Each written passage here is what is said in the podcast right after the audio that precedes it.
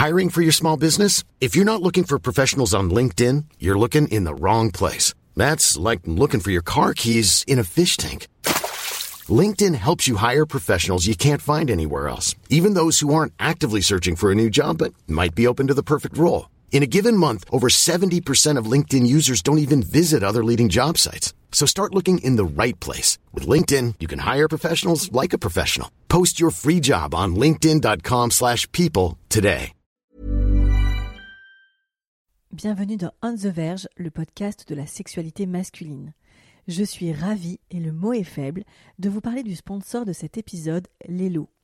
Je suis certaine que beaucoup d'entre vous ont déjà entendu parler de cette marque pionnière en sex toys depuis 2003, donc euh, plus de 20 ans. Lelo propose des jouets intimes, design, confortables, perfectionnés et incroyablement efficaces pour tous les sexes et sexualités. Pour la Saint-Valentin, Lelo prend le contre-pied à l'injonction de célébrer comme 60% des Français en couple une soirée resto cadeau et sur ces 60%, 41% ont prévu une happy end sexo. C'est un peu la pression, moi, je trouve. Donc l'idée, là, est de justement vivre cette soirée du 14 février pour soi et avec soi, en quelque sorte, me, myself and Lilo. Moi, j'aime beaucoup l'idée de se privilégier ce soir-là et de consacrer les 364 autres jours de l'année à sa moitié. C'est sympa, non, de se dire que la personne a choyé, aimé et privilégié en cette soirée, placée sous le signe de l'amour, c'est soi. Je remercie donc Lélo de croire en l'amour de soi et de vous proposer un code promo en plus bien sympa sur cette période, moins 5% de plus avec le code LELOVERGE, L-E-L-O-V-E-R-G-E, en plus des chouettes promotions déjà en place sur le site lelo.com. Ma petite reco, si ça vous intéresse, pour les personnes à vulve, le Silacruz, qui est vraiment canon, et pour les personnes à pénis, évidemment la F1S, qui est incroyable. Enfin, en tout cas, c'est les retours que moi j'en ai. Donc n'hésitez pas à venir me dire ce que vous, vous en avez pensé. Et maintenant, place à l'épisode. Voici un épisode riche et dense. Gauthier est venu vous raconter son histoire et surtout le chemin qu'il a parcouru pour aujourd'hui vivre une sexualité heureuse et épanouie avec sa, ouvrez les guillemets, particularité. Ce jeune architecte de 26 ans grandit dans un environnement familial traditionnel, plutôt classique, et rencontre des turbulences douloureuses, dont le divorce de ses parents. Gauthier vit son tout premier rapport sexuel précocement, à l'âge de 12 ans, puis vit, comme il le définit, une longue traversée du désert. Vers 19 ans, il commence une vie intime plus concrète, et c'est là que Gauthier va découvrir donc ce qu'il nomme sa particularité, avec laquelle il doit avancer et composer. Pour ce 86e épisode qui vous est proposé, c'est un bel échange avec un jeune homme plein de vie, de réflexion sur la masculinité et la sexualité hétéronormée qui, malgré des périodes difficiles, lui ont permis de mieux se connaître. Restez bien jusqu'à la fin de cet épisode car Gauthier m'a écrit euh, quelques heures après notre enregistrement un texte qu'il souhaitait que je vous lise en guise de conclusion. Bonne écoute. Pour ce nouvel épisode, je suis avec Gauthier ça va, Gauthier? Oui, ça T'es en face de moi. Je posais la première question que tu connais. Du coup, quel est ton tout premier souvenir lié à la sexualité?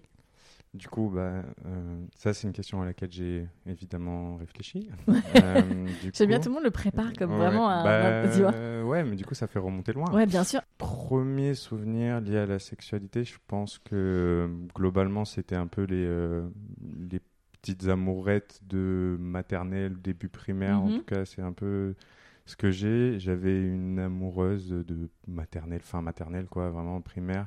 On s'était mariés avec. Il y avait des genres de gros roues de tracteurs, parce qu'en fait, moi, je suis pas de Paris à la base, je suis né dans le sud. Donc, du coup, pour te dire pourquoi il y avait vraiment des roues de tracteurs dans la cour de récré. Et du coup, je me souviens qu'on avait fait nos, premiers petits bisous et nos premiers un peu touche-pipi sous ces roues de tracteurs. Euh, dans la cour de récré. avec donc ta petite femme. Avec ma petite femme, une de mes femmes, parce que quand on est petit, on, est, polygame, évidemment. C'est merveilleux. C'est merveilleux. Et après, il y en a un autre, mais peut-être mhm. qu'on en reviendra un peu plus tard, qui est un peu plus, euh, un peu plus peut-être violent. Euh, j'avais 7 ans. C'était la fabuleuse époque des ordis euh, familiaux dans la ah maison je pense que c'était 2002-2003, donc j'avais 6-7 ans. Mon père était beaucoup sur Imul à l'époque. Euh, ah oui, waouh. Chaque fois j'ai des flashbacks. Imul, euh, le téléchargement illégal. Ouais, c'était une plateforme de téléchargement illégal pour la musique, les films, tout ça, etc. Ça. Et on mettait trois jours à télécharger un film. Exactement. Et, on savait euh, pas vraiment ce qu'on téléchargeait. C'était un peu Kinder Surprise. C'est un peu la suite de l'histoire. J'imagine. Euh, Kung Fu Panda sort. Oh là là, j'ai peur de la. Ben, j'ai vu euh, des humains déguisés en panda. voilà, j'avais 7 ans. On en rigole maintenant, mais c'est hyper traumatisant. Un petit peu, ouais. Je, j'en C'était Gangbang Panda ou un truc comme ça. bah, il y avait écrit Kung Fu Panda sur Emule, mais Oui, en fait, mais- c'était, euh, Ah. c'était, de- ouais, Donc c'était un film porno. c'était un film porno. Et je bug pendant 3 minutes, quoi, je, 4 minutes, 5 minutes, je me souviens plus. Et je reste devant ce truc-là, un peu pas comprendre ce qui se passe, ce que je vois. T'a- T'arrives à, un peu à intégrer ou tu comprends que c'est tu dois pas regarder ou Je crois qu'assez rapidement, je comprends que je dois pas regarder. t'en Je- parles à tes parents? Non. Ouais, donc t'as quand même compris que c'était tabou, enfin qu'il y avait quelque chose derrière qui était pas dans la normalité. Je pense que c'était, j'ai compris assez rapidement que c'était un truc qui était pas pour moi, quoi. Est-ce qu'on parlait de sexualité à la maison? Non. Non, non, vraiment pas. Ok. Globalement, l'histoire des choux et des roses, quoi, tu vois. Ah waouh. Genre, Ah oui. euh, C'est c'est quoi? C'est ton milieu social qui fait ça? C'est ton éducation? C'est tu l'expliques? Euh, bah, globalement, euh, mon père est militaire. Après, on est une famille assez, euh, enfin, catho, pas ultra pratiquante, tu vois. Oui, pas- mais c'est voilà, c'est une question euh, d'éducation et de voilà. tradition. On ne parle pas de sexualité euh, à la Moi, J'allais maison. au catéchisme, enfin, des trucs comme ça, quoi. Donc, euh, voilà. Je pense après, on a des questions, peut-être qu'on y... Enfin, j'ai une grande sœur, Ouais. c'est important de préciser, peut-être, qui a 4 ans de plus que moi. D'ailleurs, en j'en enfin, profite parce que j'étais chez ma famille là dimanche, quoi. Et je suis descendu dans le sud et je suis remonté pour le podcast. Et en gros, euh, j'ai posé un peu la question à ma mère en lui disant euh, Maman, est-ce que quand on était petit, justement, on parlait de sexualité Et elle, elle, me dit Non, c'est vrai qu'on vous en a jamais parlé.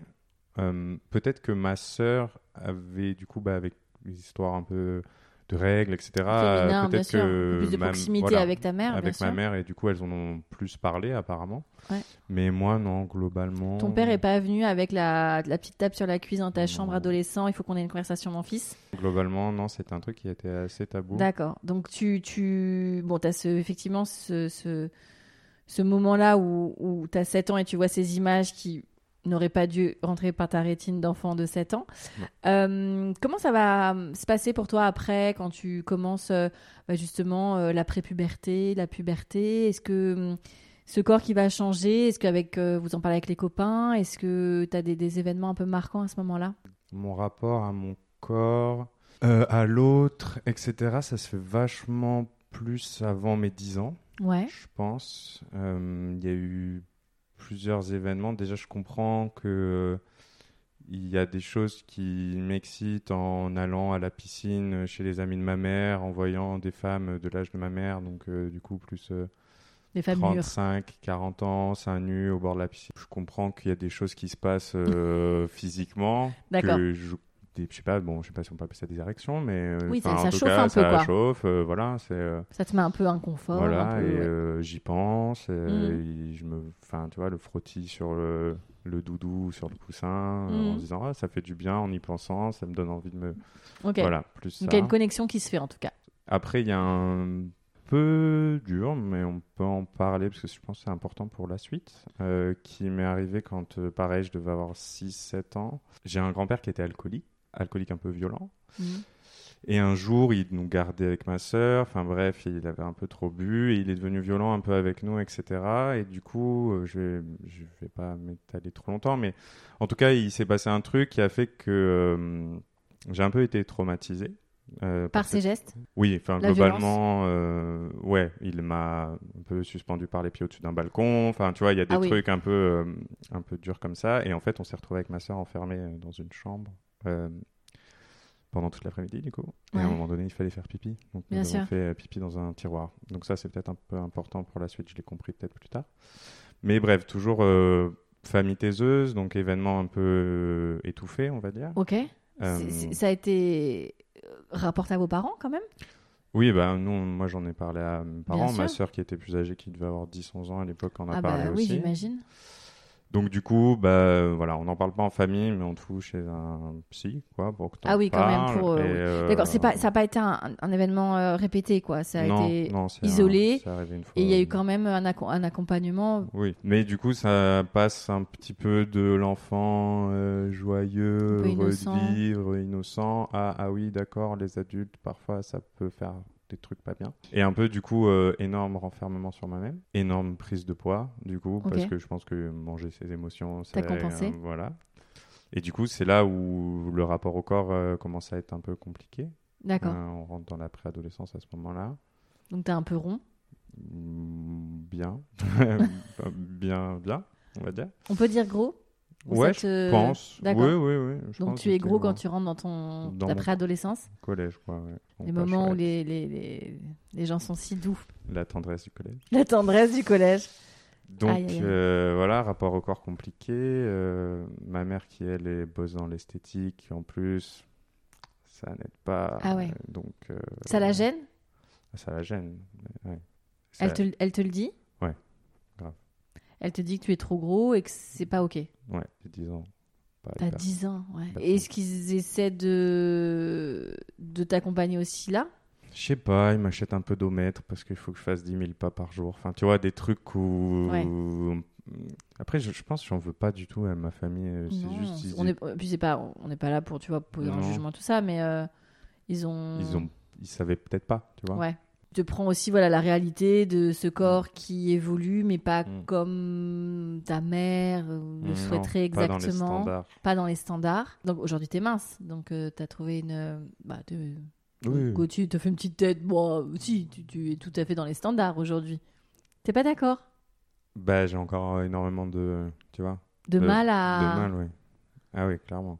Enfin, je suis pas. euh, tu vois, mais. T'es- complexé par ton corps? Ouais, complètement. Encore aujourd'hui, j'ai énormément Alors de mal. que t'es un très joli jeune homme. Merci. Mais. euh, Moi, je... c'est factuel. Hein. Mais. oui, aujourd'hui. Et t'es dans les standards. Enfin, en plus de dire ta silhouette est totalement dans les standards. Mais là, t'as as du mal encore aujourd'hui avec Ouais. ça? T'es resté gros combien de temps? Bah, ça a toujours été un peu un yo-yo, quoi, ce genre de truc-là. euh, un peu un rapport malsain avec mon corps. Donc, euh, Mais globalement, jusqu'à la fin de mon lycée. D'accord. Donc, un, peu moins de 10 ans, quoi. 8 ans. Ouais, et puis après, euh, j'ai fait beaucoup de sport. Et puis après, j'ai repris énormément de poids pendant mes études d'archi, du coup. Oui. Voilà, c'est des études Oui. qui sont très stressantes. euh, Oui, et puis t'es beaucoup. euh, voilà. Enfin, tu, tu dors beaucoup, pas, t'as un ouais. rythme de sommeil Ouais, ouais. flingué, tu manges euh, des pizzas à 2h du matin. Ouais, puis t'as donc, pas le temps vraiment de, de t'aérer, tout ça. C'est ça. D'accord. Oui, donc ça, ça s'est pas réglé avec la fin de ton adolescence et de puberté. Donc là, tu rentres dans le collège, donc j'imagine épreuve parce que du surpoids, Mm. le, le grand chamboule tout de l'adolescence, des hormones, euh, du, du collège. Comment tu traverses cette période du coup? Euh, bah déjà, il y a le truc où euh, c'est un peu insupportable d'être ado quand t'es un mec, t'es dans le bus, c'est horrible quoi. Genre, il y a un truc, tu as des érections incontrôlées tout le temps en fait. C'est un truc de malade. Genre, tu te réveilles, tu l'as, tu prends le bus, tu vois une, une fille un- qui passe, tu l'as. Enfin, en cours, tu Ça l'as. n'arrête pas. Ça n'arrête pas. c'est un peu, un peu chiant, quoi, vraiment. Euh, donc ça, c'est les changements du corps, ouais. Tu comprends un peu ce qui se passe? Tu as un peu d'informations? Est-ce que tu as des copains avec qui tu peux en discuter? Est-ce que C'est très bouleversant. J'ai un groupe de potes, euh, ça c'est ça c'est assez marrant aussi euh, comme anecdote. J'ai un groupe de potes 6e, 5e. Je les invite un jour chez ma grand-mère. Ma grand-mère a une maison euh, sur la, la presqu'île euh, vers chez moi. Et euh, elle a des appartements, bref. Et j'invite mes copains à faire un samedi, samedi soir, jeux vidéo, machin, un truc Mhm. de mec, quoi. Et à un moment, il y en a un qui dit Bon, les gars, maintenant, c'est branlette partie, ou je sais pas quoi. Tu vois, je sais plus comment il dit ça. Et je fais Mais de quoi il parle, en fait? Et là, que ils disent. et- toi, tu sais pas du tout ce que c'est? Non. Non, moi je, enfin, j'ai pas les mots, enfin, tu vois, Ouais, j'ai pas le terme. Genre, je sais que je me suis déjà touché, que ça me fait du bien, que ça me procure Ouais, mais pour toi, c'est de l'intime sur intime. Ouais, et là, ils se mettent à 4 ou 5 dans une chambre, ils commencent à se branler, quoi. Et là, tu fais. Et moi, je suis là, je suis en mode. Vous verriez la tête de raconte Et, mais- et ça, c'est marrant parce qu'il y a pas mal d'épisodes, justement, où il y a plein de gars qui disent que soit ils ont fait ça, soit Ouais. ils en ont entendu parler, soit ils. Ouais. Moi, j'étais là. mais- Il y a vraiment des écoles. hein. Il y a Ouais. les écoles de ceux qui se branlent entre eux côte à côte euh, Ouais. religieusement. T'en as qui vont faire ça un peu dans une pièce à côté, chacun son tour ou en groupe. T'en as, mais genre pas du tout. C'est vraiment, il y a, il y a- il y a plusieurs teams. hein. Ouais, ouais. Mais Donc toi, t'es dernière fois, complète- C'était le mec qui rentrait dans un placard, non? Oui, c'est ce ça, c'est ça, euh, c'est Emmerich Qui racontait en, à l'internat ou en Ouais, colo. en oui. colo, qui passait chacun leur tour dans un placard. Enfin bref. Donc voilà. donc- L'imagination est sans fin. C'est ça, les garçons. Donc du coup, les gars commencent à, à se masturber. Ouais. Et donc toi, t'es complètement... Ben, euh, Moi, j'y vais pas. ouais. Enfin, je comprends pas trop. Tu te fais pas trop euh, bolos par les copains? Un petit peu, je pense, ouais. Ouais. Un petit peu. Euh, C'est des rites de passage. Hein. C'est clairement des règles de passage, ouais. Ce qui m'a fait me poser plein de questions, euh, tu vois, tout au long de mon, mon existence. Tu vois, alors, suis-je un vrai homme si je ne me branle pas à 12 ans avec mes copains? Qu'est-ce qui se passe-t-il? Ouais, ouais, je peux comprendre. Masculinité euh, Ouais, ouais. pas très bonne, mais, euh, mais bref. Voilà. Donc du coup, euh, du coup, t'as quand même des copains. Donc il y, a y un éveil de la sexualité qui se fait un peu par bribes, par expérience, par Ouais. par branlette Par branlette collective. partie. Et t'as un accès au porno à ce moment-là? Ben, à ce moment-là, en fait, c'est très bizarre. Euh, Il y a énormément de choses qui se passent à cette époque-là de ma vie, entre mes 10-12 ans, quoi. Ouais. Déjà, il y a le divorce des parents. Le cliché euh, papa militaire, euh, reconversion professionnelle, il a une secrétaire vraiment. déjà qu'il n'était pas trop là avant, parce que vu qu'il était militaire, il n'était pas souvent là. Donc, du coup, euh, euh, voilà, Donc cliché absolu. Il part avec la secrétaire. c'est ça.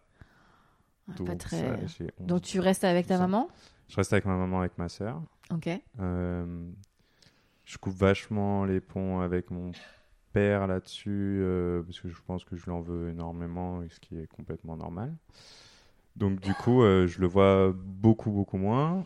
Donc pareil, grandir un peu dans cette période charnière de l'adolescence sans réelle Figure paternelle. ouais. figure paternelle, et du coup, je n'ai pas eu la fameuse, comme on disait tout à La fameuse la conversation. fameuse conversation avec la main sur la cuisse. Il y a des parents sous le même toit et des papas sous le même toit qui l'ont jamais eu non plus. hein. Donc euh, Donc, donc voilà, donc déjà ça construit un imaginaire de, du couple, du mariage, ouais. un truc un peu... Oui, puis sur une famille, comme tu disais, euh, un, un peu tra- tradie, Hmm. ça, il y a aussi, voilà, socialement, ce que ça envoie comme message, etc. C'est oui, c'est c'est pas simple. C'est pas simple. Ok. Euh, donc du coup, tu traverses ce moment-là avec, on va dire, difficulté. Mm. Euh, comment ça se passe euh, ta puberté, ta pilosité, ton corps Alors on a compris effectivement que es, toi, tu es en, en surpoids à ce moment-là. Mm. Tu arrives à gérer ces changements hormonaux? Pas de, de trop de souvenirs là-dessus, j'avoue. Si je me souviens de la première éjaculation qui est trop bizarre, mais en soi, bon, t'es là, tu putain, chier. C'était bien avant, t'avais pas besoin de c'est tout- PQ. Tous les gars disent ça, c'est marrant en disant c'était tellement plus pratique. Ouais, C'est fou, ça. Moi, ça- avant de l'entendre, je n'avais jamais pensé à ça. Euh, Donc oui, ça, ok. Et puis le euh, truc, bah, un peu les trucs nocturnes où tu te dis Ouais, ouais, putain les pollutions de ouais. merde, qu'est-ce que tu fais? Comment tu Ouais. caches ça Les draps, les machins? Donc ça, c'était pas hyper simple. Et pareil, tu vois, genre, je pouvais pas dire maman, euh, tu ouais, vois, ouais. genre, qu'est-ce que tu fais dans ces moments-là? Donc tu vas chercher du PQ et puis tu essaies de cacher Ouais, ça ouais. comme tu peux. Ouais, ça te fait des sacrés stress quand même. Ouais. Alors que ça pourrait être. C'est naturel, c'est hyper normal, Mm. c'est comme. euh, Mais comme et, on n'a jamais parlé, Je comprends, je comprends quand c'est un tabou et que c'est tu sens que c'est un sujet qui est compliqué. Tu te dis c'est aux parents d'in- d'initier la conversation. Mhm. C'est hyper compliqué à 13, 14 ans quand ça t'arrive d'avoir une maturité qui fait alors écoute maman et voilà ce qui se passe dans mon Mhm. corps, dans ma vie et tout. Surtout un garçon. Tu disais euh, à juste titre qu'effectivement quand tu une jeune fille, voilà, tu vas avoir la discussion autour des, des règles, pas toujours, hein, mais Pas autour toujours. des règles avec ta mère, etc. Euh, Si ta mère l'a pas initié avant. C'est vrai qu'un garçon, euh, c'est pas forcément évident de d'aller voir son, son parent et de lui dire bon bah voilà euh, est-ce que tu peux montrer comment marche la machine? J'aimerais être autonome sur ce sujet Ouais, c'est ça. donc euh, donc tu passes le collège est-ce qu'il y a Bah, il y a d'autres choses qui se passent au collège. voilà j'allais te demander s'il y a eu des que- rapprochements s'il y a eu des Ouais. C'est que du coup, un peu ce sixième, cinquième, un peu bordélique, euh, vu de mon poids et tout, je me dis, bon, je vais. J'étais pas mauvais en sport, malgré tout. J'ai toujours été quelqu'un d'assez sportif. alors on fait. peut être gros et sportif Oui, effectivement. Ne l'oubliez jamais, les gens. Ne l'oublions jamais. Mais euh, j'ai toujours été un gamin sportif et du coup, je rentre à, à l'équipe de volleyball Ok. de mon collège. Et euh, c'était des équipes où mix, enfin, enfin, il y avait les garçons et les filles. Et du Mhm. coup, il y avait une fille qui a été ma première petite amie en fait euh, de collège en cinquième, Ah oui, donc ton premier bisou en cinquième. ma première fois. Oh waouh. Et Il est surprenant ce Gauthier. J'aurais pas parié. Et ça, c'était pas extraordinaire, évidemment, parce que C'était une jeune fille qui avait ton âge? Elle avait un an de plus. D'accord. Et elle, elle avait 13, déjà 14 ans. eu un, euh, un rapport sexuel? Non, D'accord. mais elle avait deux grandes sœurs plus âgées qui avaient 18 et 20 et quelques années à l'époque. Donc je pense que. Ça l'a- euh, Possiblement, voilà. Parce que toi, tu penses à ça à cet âge-là? Parce que si t'es en cinquième, t'as Hmm. 13 ans. T'as 13 ans, mais encore une fois, on est une génération qui a été un peu bousillée. euh, Enfin, perso, bon, après, j'en sais rien des, des celles d'après et de celles d'avant, mais on en parlait tout à l'heure, c'est les premières générations porno euh, en libre accès sur Internet. Il faut avoir plus de 18 ans, mais tu cliques sur un bouton et t'as plus de 18 ans, ça n'a aucun sens. Puis, comme je te disais, les copains qui euh, font des branlettes de groupe, et puis évidemment, ils mettent du porno, et puis évidemment, t'apprends, et puis avant, tu regardes. Et puis, tu vois, moi, il y avait un peu tout ce cadre familial qui faisait que, mine de rien, euh, ma mère, elle était dans un divorce avec le père de ses enfants. Donc du coup, il y avait une cellule un peu familiale qui était aussi moins contrôlée et contrôlante. Et du coup, ce qui faisait que j'étais vachement plus livré à moi-même sur ces choses-là. Et où du coup, j'avais beaucoup plus de liberté euh, jeune, quoi, tu vois. Et T'as fait ton éducation avec le porno? Ouais, Ouais. complètement. Et c'est désastreux. Enfin, pour moi, après, il y a des gens qui sont peut-être très contents de s'éduquer à la sexualité comme ça. Mais pour moi, même aujourd'hui, c'est encore désastreux. Et j'ai encore énormément de mal à me sortir de, de ces trucs-là, quoi.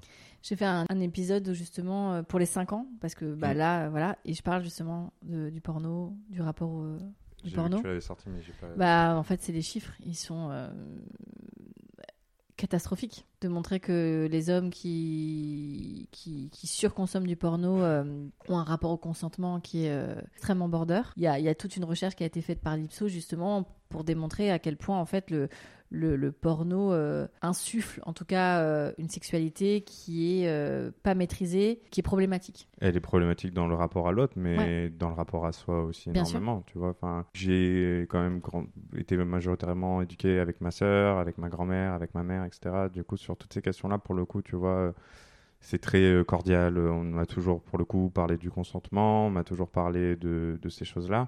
Mais par contre, c'est la masculinité toxique de mon côté, en fait. De tu vois, c'est euh, la première fois que tu couches avec quelqu'un, évidemment que t'as déjà bon t'as 12 ans donc c'est déjà pas souhaitable mais en plus tu tu te dis putain mais il prend dans tous les sens ça dure des heures euh, c'est énorme machin il met des grosses claques euh, machin et tout et toi tu rentres tu fais un aller-retour c'est terminé tu vois Enfin, non mais c'est vrai désolé c'est un non, peu mais c'est un peu mais t'as cru. raison. Non, bah, oh, t'inquiète. Non, non, mais t'as raison. C'est vrai qu'entre ce qui est fantasmé, projeté, et c'est vrai qu'on ne le dit pas assez, hein, euh, les acteurs porno, c'est des performeurs, c'est scénarisé, c'est sublimé par la magie du cinéma. Mhm. Euh, c'est monté C'est monté dans tous les sens, pardon. je- non, oui. Oh, au sens propre comme au sens figuré évidemment non, mais effectivement, c'est. puis ils sont prodés enfin ils ont des Non, produits qui les aident à tenir pour certains, enfin, ils ont des produits, et puis c'est surtout c'est euh, euh, des gens qui maîtrisent, c'est tout bête et pardon d'être extrêmement chirurgical sur le sujet, mais qui ont une connaissance de leur appareil génital, euh, qui pardon, mais un peu comme des athlètes, ils sont capables Mm. pour certaines actrices d'encaisser des choses que excessivement peu de femmes pourraient encaisser sans sans être habituées, sans se dilater avant, avec des objets, avec des, comme tu dis, avec des produits, Mm. certaines qui mettent des produits anesthésiants, parce que, enfin, bref, c'est vraiment du cinéma. Je veux dire, ça ne peut pas exister. Et c'est vrai que beaucoup, beaucoup de, comme tu dis, de, de jeunes gens et de cette génération-là ont, ont malheureusement eu accès à des images qui, effectivement, ont matrixé leur, euh, leur imaginaire et leur vision de la sexualité. Donc, effectivement, tu fais cette première fois à 12 ans avec cette jeune fille. Tout à fait logiquement, un aller-retour et c'est terminé. Mhm. Il y a déjà eu l'aller et Et retour. et. Euh, du coup, t'es déçu Ou Euh, T'es content Déçu, bah, euh, déçu, je sais pas, mais on a continué. Enfin, en fait, tu vois, genre, il y a eu deux- il y a eu d'autres fois. ça, a été, ça- ça a été une histoire, du coup. ça a été une histoire, ouais. On est resté euh, presque un an ensemble, quoi, tu vois. Donc, il y a eu. elle habitait juste à côté de mon, lycée- de mon Ouais, donc collège. Donc, Par contre, pour le coup, je me souviens que c'est pas un truc. je crânais pas avec ça. C'est pas forcément un truc que j'allais Ah oui. raconter. Genre, C'était pas la performance auprès des copains et de. de, de... Non. D'accord. Donc, euh, t'as cette petite amie, la découverte de la sexualité, Mhm. bon, avec ce que ça comporte à cet âge-là. euh. et, euh, et après, qu'est-ce qui se passe quand tu commences à, à bah, grandir un peu plus? Est-ce que tu, tu vas avoir d'autres petites amies? Est-ce que tu vas découvrir d'autres choses sur la sexualité?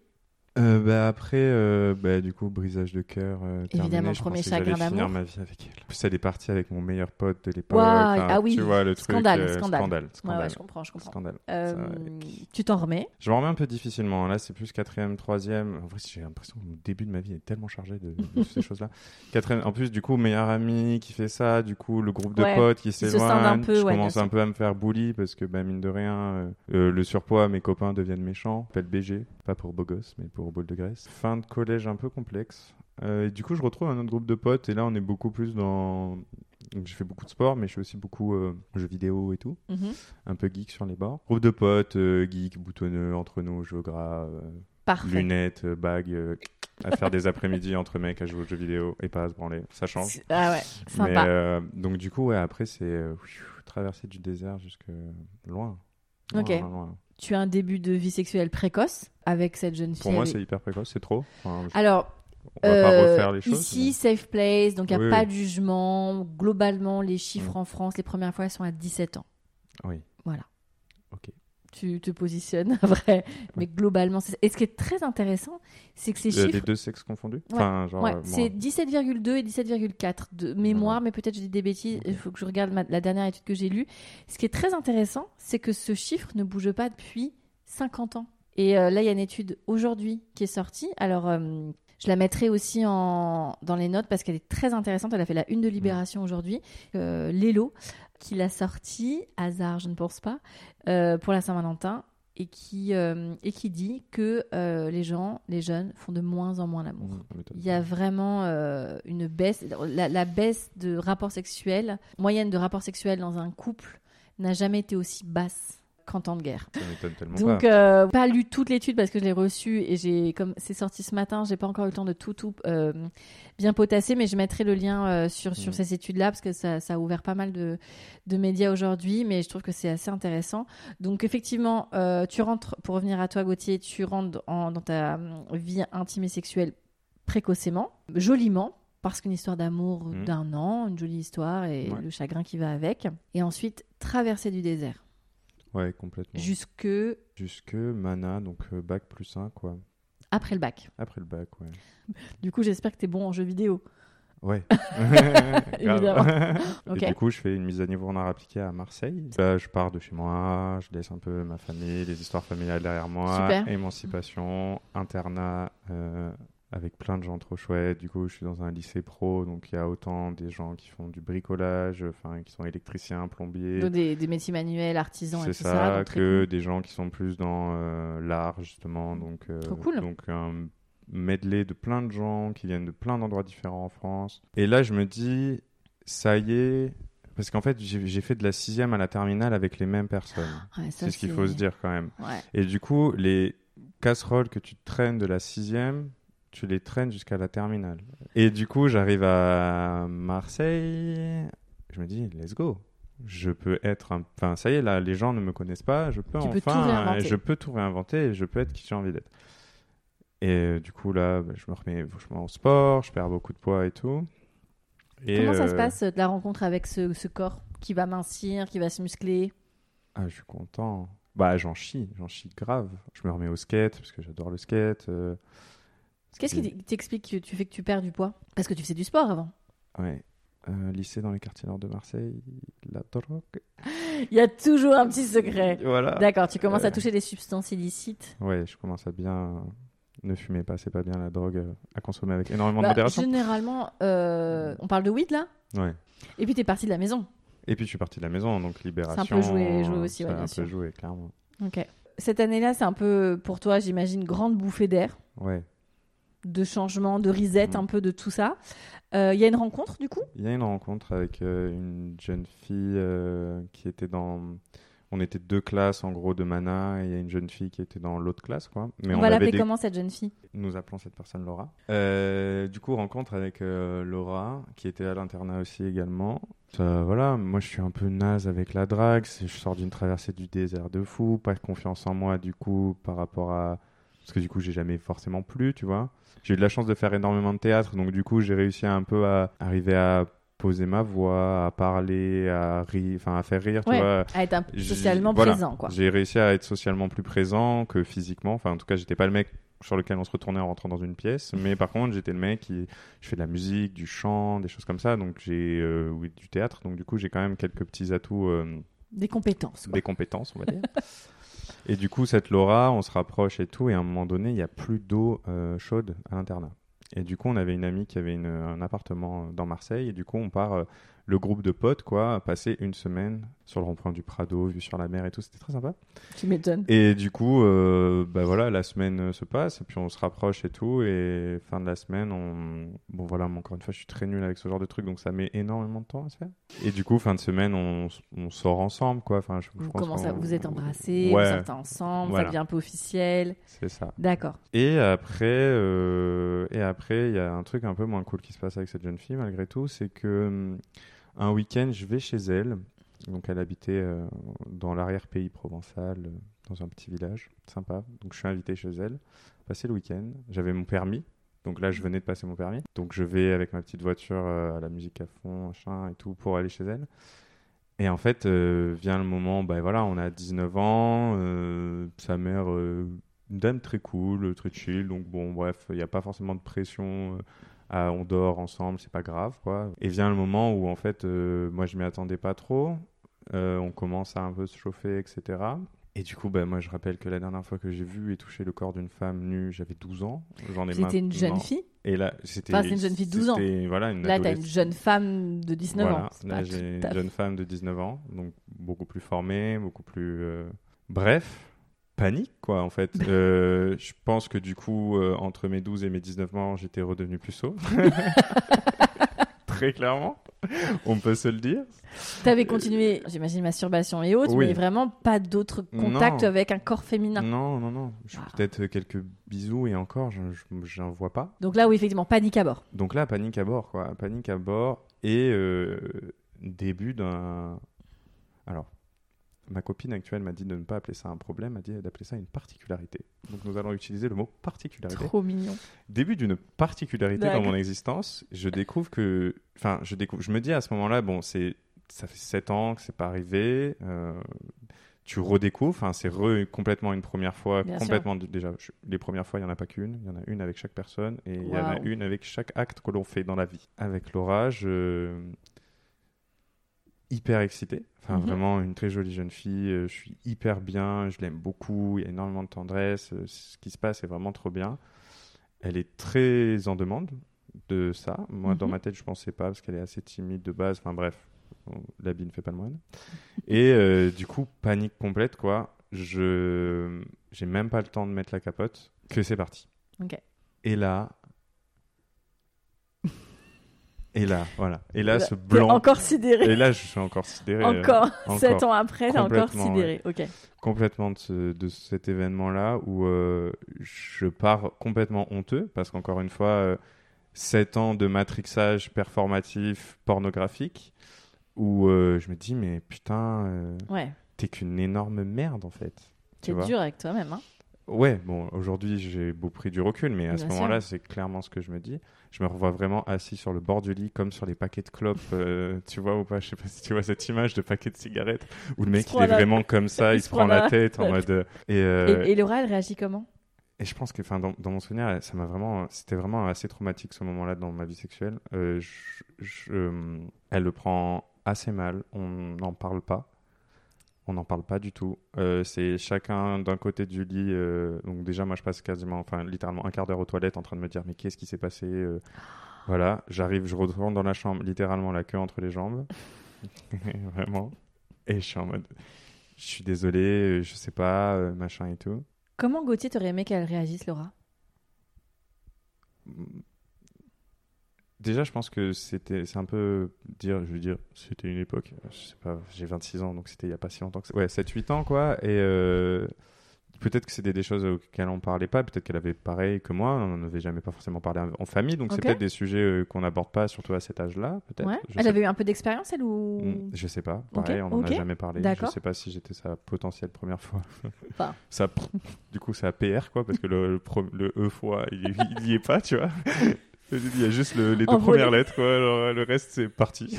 Ok. Euh, euh, D'accord, donc t'aurais aimé qu'elle réagisse comment?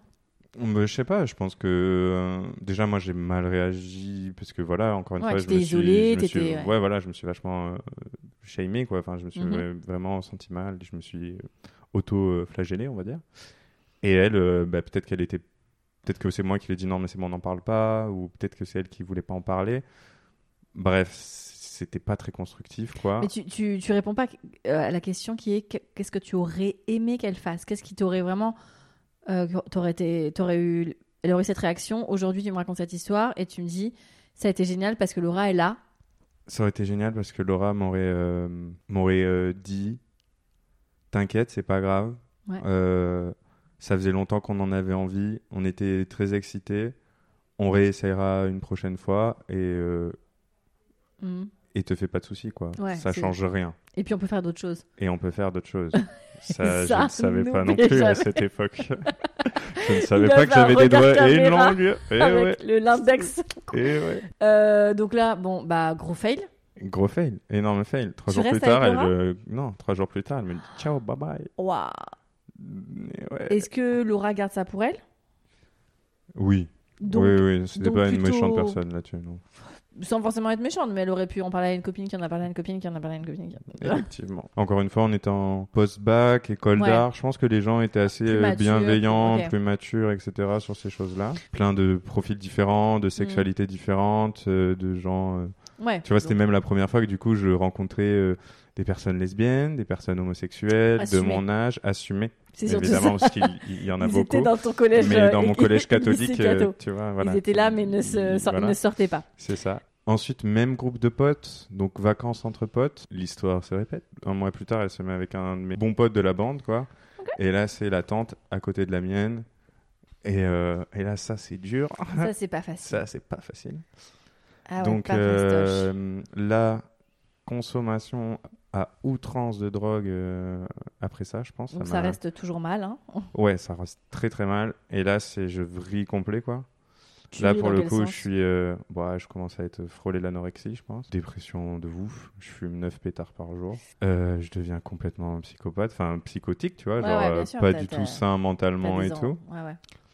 Donc ça, c'est une période qui dure quoi? C'est un été? C'est au mois d'avril jusqu'au mois de juin, quoi, en Mhm. gros, euh, que ça part un peu dans, en vrille dans ma tête. Et là, en fait, j'étais à l'internat avec un super mec, qui est encore aujourd'hui un de mes meilleurs amis, qui s'appelle Gabin, c'est mon frérot. Et en fait, du coup, je suis complètement euh, taré de toutes ces substances, de cette dépression, de ce machin et tout.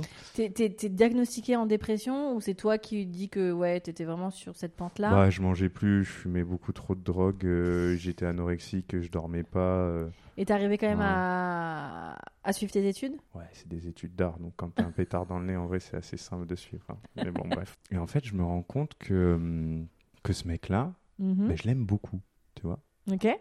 Et là, je me dis. euh, Ah là, bah je refais le fil dans ma tête, tu vois. Je me dis, ah, mais putain, mais à 12 ans, quand tu voulais pas te branler avec tes copains et tout, est-ce que c'est parce que tu voulais pas ou est-ce que c'est parce que t'avais peur que ça te fasse des choses dans ta tête Ah. Et la drogue n'aidant pas, on tu devient. commences à faire complètement- de... ouais. de cristalliser un truc autour de Ouais. ça. Ouais. Et de me dire que, euh, en fait, ce mec-là, je suis amoureux de lui. Quoi. Je le pensais pas. Et qu'au fond, je suis homosexuel. Et c'est tu ceci expliquerait pourquoi ça fonctionne pas avec les filles. Voilà. Évidemment, c'est QFD. C'est QFD. C'est fou ce qu'on peut faire euh, fonce D. Ouais. c'est fou ce qu'on veut faire fonce D. C'est fou. Ok.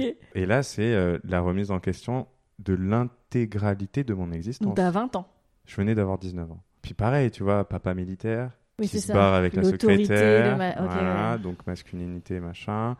Euh, famille catholique. Élevé qu'avec des filles. Donc élevé avec des femmes, Ouais. euh, lycée catholique, collège catholique. Donc là, tu vois, tu te dis, putain, Ouais, en fait... J'ai été brimée, j'ai Ouais. été et- ok, étouffée dans. Voilà.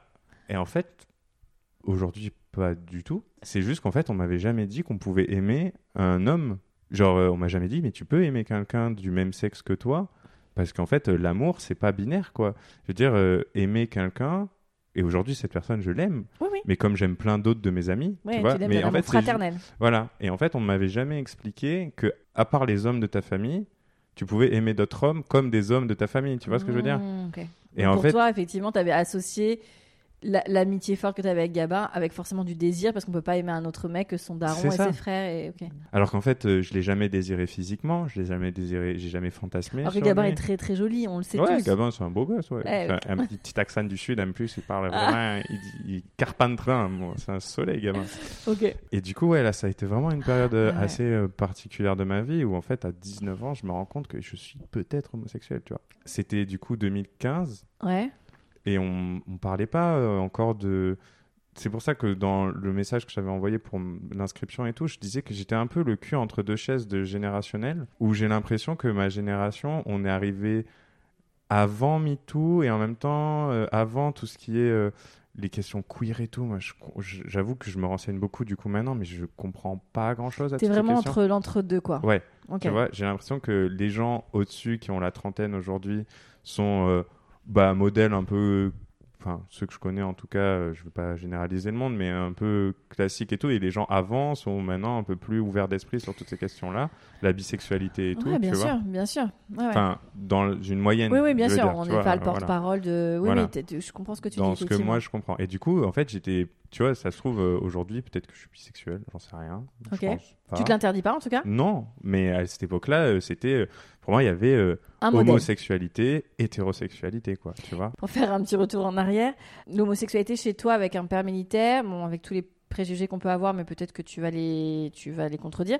C'est- perçu comment l'homosexualité? Quand t'es enfant, est-ce que t'en entends parler? Est-ce que t'en en t'en entends Hum. pas du tout parler? Ben, déjà, je- je- il me semble qu'il y avait des amis de, des amis d'amis de mes parents qui étaient un couple d'hommes homosexuels, qui mais c'était pas dit, tu vois. C'était deux hommes qui vivaient ensemble. Mais du coup, on nous a jamais expliqué, Ouais. pourquoi, euh, euh, tu vois. Après, c'est une vraie question. Est-ce qu'on a besoin d'expliquer aussi, tu vois? On se présente pas en, disant. non, non, non, non, mais peut-être que mes parents, tu vois, auraient, aurait pu vous mais dire voilà, effectivement mes ces deux parents, messieurs sont pas des, c'est pas des ça. amis ou des ou des cousins C'est ça. Et puis, il y avait le classique, euh, tu pleures, tu fais un caprice, euh, t'es une tafiole. t'avais pas un boulevard pour exprimer une potentielle homosexualité quoi Non, non, non. Après, enfin, après, mon père, c'est loin d'être le militaire. euh, tac, tac, tac. C'est un mec qui est très. Euh, c'est une, génération, donc euh, je lui en veux pas du tout sur Bien ces questions-là.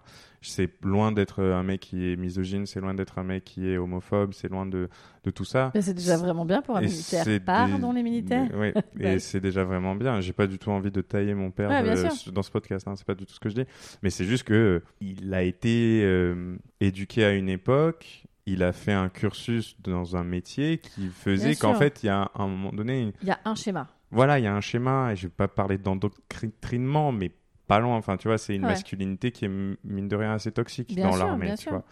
Donc du coup, euh, mon père, il a même encore aujourd'hui, et il a vachement progressé avec l'âge. C'est Comme le bon vin, les hommes euh, s'améliorent en tous. vieillissant. Pas tous. Pas- moi vrai. je pense que les cons deviennent des vieux cons hein C'est vrai. Bon. je suis pas sûre mais bon bref En tout cas, mon père a peut-être la chance d'avoir deux enfants extraordinaires comme Ah, nous, qui l'éveillons à toutes ces questions-là. c'était donc ça Et du coup, euh, c'est un homme intelligent qui est capable ouais. de se remettre en question et de se poser les bonnes Carrément. questions et d'ouvrir le débat mais jusqu'à il y a très peu de temps, mon père m'avait jamais dit je t'aime, m'avait jamais dit je suis fier de toi, m'avait jamais dit Et ça, toutes il ces choses-là. Oui, maintenant il y arrive. c'est incroyable C'est incroyable. c'est génial même pour ta bien. construction en tout cas C'est grave bien. Ouais, non, ça c'est très bien. Donc là, on, on- on revient juste avant ta vingtaine. Donc t'as- t'as- tu penses qu'il y a un... Voilà, que Gabin, ton soleil. Ouais, mon bon pote, ouais. Et euh, comment tu, tu, tu- au bout d'un moment, tu te dis, mais non, mais c'est pas du tout ça en fait. euh. Bah, c'est juste que, ouais, à un moment donné, je conscientise qu'en fait, euh, l'amour fraternel existe, quoi. Que l'amour amical existe. Et que je prends trop de drogue. oui, ça, c'est. On va pas se lancer sur cette discussion-là parce que là, c'est d'autres choses. Mais un événement fait que du jour au lendemain, je stoppe complètement la consommation de stupéfiants. Très bien. Et c'est très bien. Je prends énormément de temps en été pour me remettre et tout. Euh, je recommence à. Je rentre à la, à la maison. Ma famille me dit Ok, bon. C'est bon, là on a besoin que tu récupères. Donc Ouais, ouais, euh, je me que fais un peu bichonner les ouais. plats de la grand-mère italienne et tout pour histoire de, Ok. des mozzarella et forces. tutti, tutti quanti quoi. Et du coup, je me, je me remplume bien. Je comprends qu'en fait, euh, les amitiés, elles peuvent être euh, aussi. Enfin, je, je commence à comprendre que il faut arrêter de mettre des cases aux choses. Et je commence à comprendre que, euh, que en fait, euh, l'amour. euh, mon éducation catho, je suis plus du tout catho aujourd'hui, mais il y a un barbu il y a quelques centaines de milliers, enfin de 2000 ans qui a dit aimez-vous les uns les autres. Et bien mine de rien, il avait raison là-dessus, c'est qu'en fait l'amour est juste universel et qu'en fait on peut aimer, euh, on peut aimer un homme comme on peut aimer une femme. C'est chouette. Et du coup, je comprends ça à cet âge-là. Ok, donc, Donc- il y a une espèce de révélation. Ouais, où je me dis, putain, mais en fait, j'ai le droit d'aimer qui j'ai envie d'aimer. Et le désir, c'est totalement autre Et chose. le désir est autre chose, tu ok, vois. très clair. Très clair et très cool. Fermons la parenthèse de la remise en question euh, de l'existence et de ma sexualité, du coup. Ok. Et là, du coup, je pars en école d'archi pour le coup, Montpellier. Et là, je me dis, ouais, c'est bon. La mana dure un an. Donc, il y a Laura, puis euh, ma remise en question existentielle. Ouais. Et septembre, je rentre en école d'archi à Montpellier.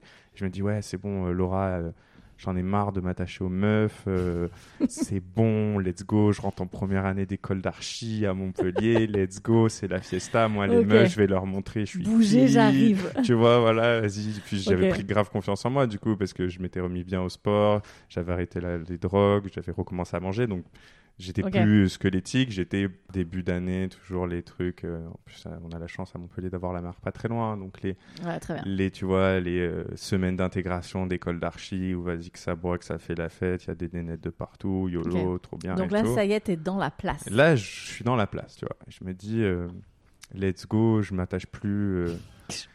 euh, je, je, j'ai envie lui- de vous voyez pas, mais lui-même ne croit pas à Ouais, cette histoire. je me crois pas du tout à cette histoire. Attendez la suite. Disclaimer.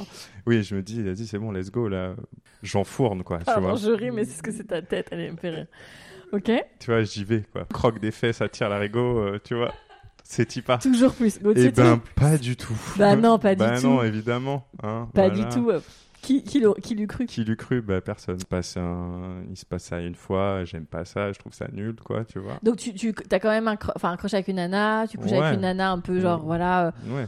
plan cul très Et cool etc. Très, très bonne, euh, enfin très bonne fois justement parce que euh, c'était la, du coup ma troisième première fois. Je lui explique ça. Ouais. Je lui dis, écoute, moi en fait, je suis pas du tout à l'aise avec mon corps, je suis pas Ah. du tout à l'aise avec ma sexualité, je suis pas du tout à l'aise avec ça. La dernière fois euh, que ça s'est passé, il s'est passé ça, et du coup, euh, vive la communication, les enfants. Donc vulnérabilité, hyper à l'aise avec ça et tout ça. Ouais, Donc, je super. lui dis, euh, et elle fait OK. Elle, elle avait énormément d'expérience. Énormément, enfin, elle avait beaucoup plus d'expérience que moi. Je lui dis, bon, bah, t'inquiète pas, en fait, on va y aller et ça va le faire, et tranquille, tu vois. Trop bien. C'était une fois, un one shot, et c'était très bien. Et là t'as vraiment kiffé. Je n'ai pas vraiment kiffé. C'était déjà mieux, on va dire. Bah, c'était déjà un peu. C'était, ouais. voilà, le step de dessus. T'as pu mettre la capote là? Oui. Ok. Oui, plusieurs, même. Youpi. Donc, c'était cool. Donc là tu rentres quand même dans une sexualité à ce moment-là parce que t'as décidé de pas y mettre d'enjeu, de pression. Ouais. Ça y est, tu peux souffler quoi. Ouais.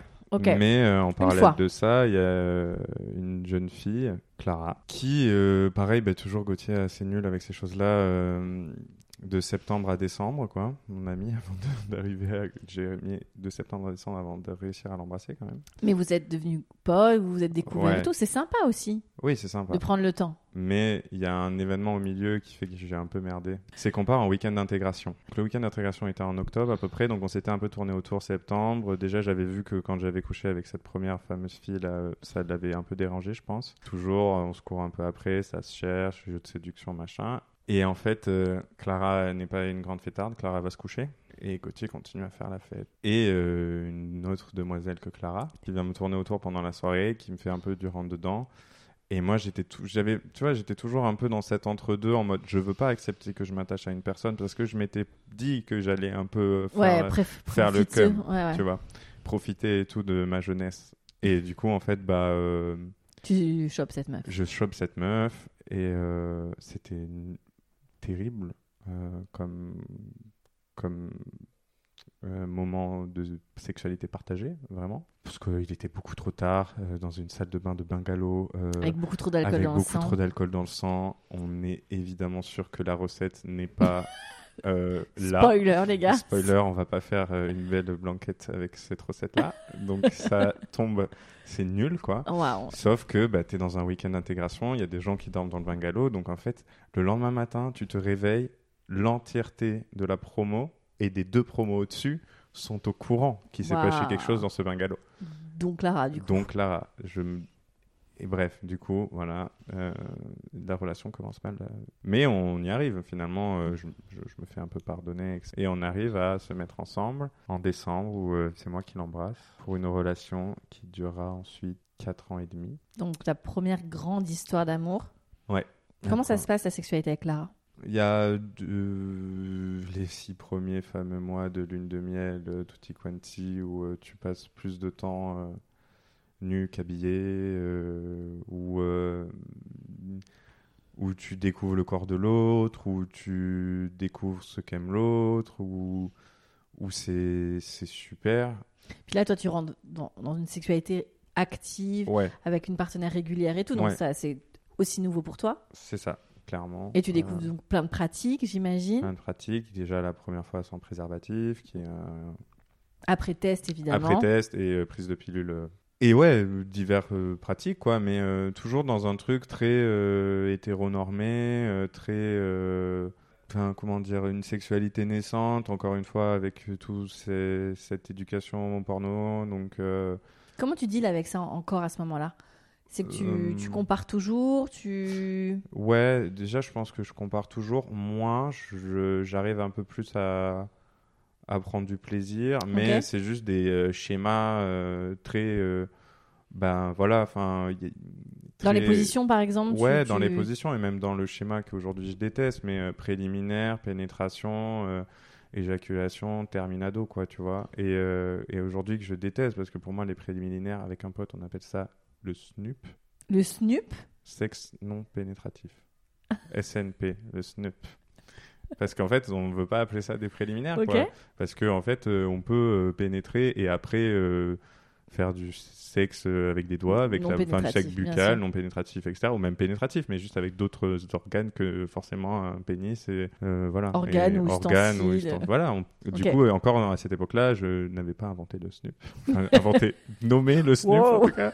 Je sais pas moi qui l'ai inventé, mais nommé ça. Et en fait, genre, c'était vraiment très, oui, euh, préliminaire, missionnaire, levrette, machin, terminado, dodo, série, Netflix, bye bye. tu vois, genre vraiment le truc nul à chier. Et t'en parles avec Lara? Et en fait, non. Euh... Pourquoi t'en parles pas? Parce que t'es quand même. Enfin, effectivement, t'as évolué depuis, mais t'as l'air d'être quand même plutôt dans la communication et dans l'envie de que, tout le monde soit content. Donc, qu'est-ce qui fait que vous en parlez pas? C'est tu sens que Clara est pas forcément dans la réceptivité de cette discussion?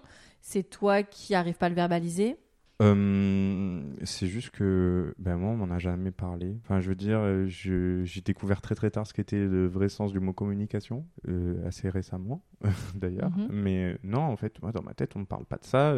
c'est un truc qui se passe, qui se fait et, et on n'en parle pas. sur du ressenti, pas forcément sur du, du, verbal, quoi. Ouais, même on parle pas pendant qu'on le fait, on ne parle pas après, on parle pas avant. Ah, on ne débriefe pas? Non. En tout cas, moi, dans mon souvenir, on n'a jamais parlé de sexualité. Jamais. Et pourtant, on a fait euh, des trucs euh, chouettes, tu vois. Et j'en garde un très bon souvenir.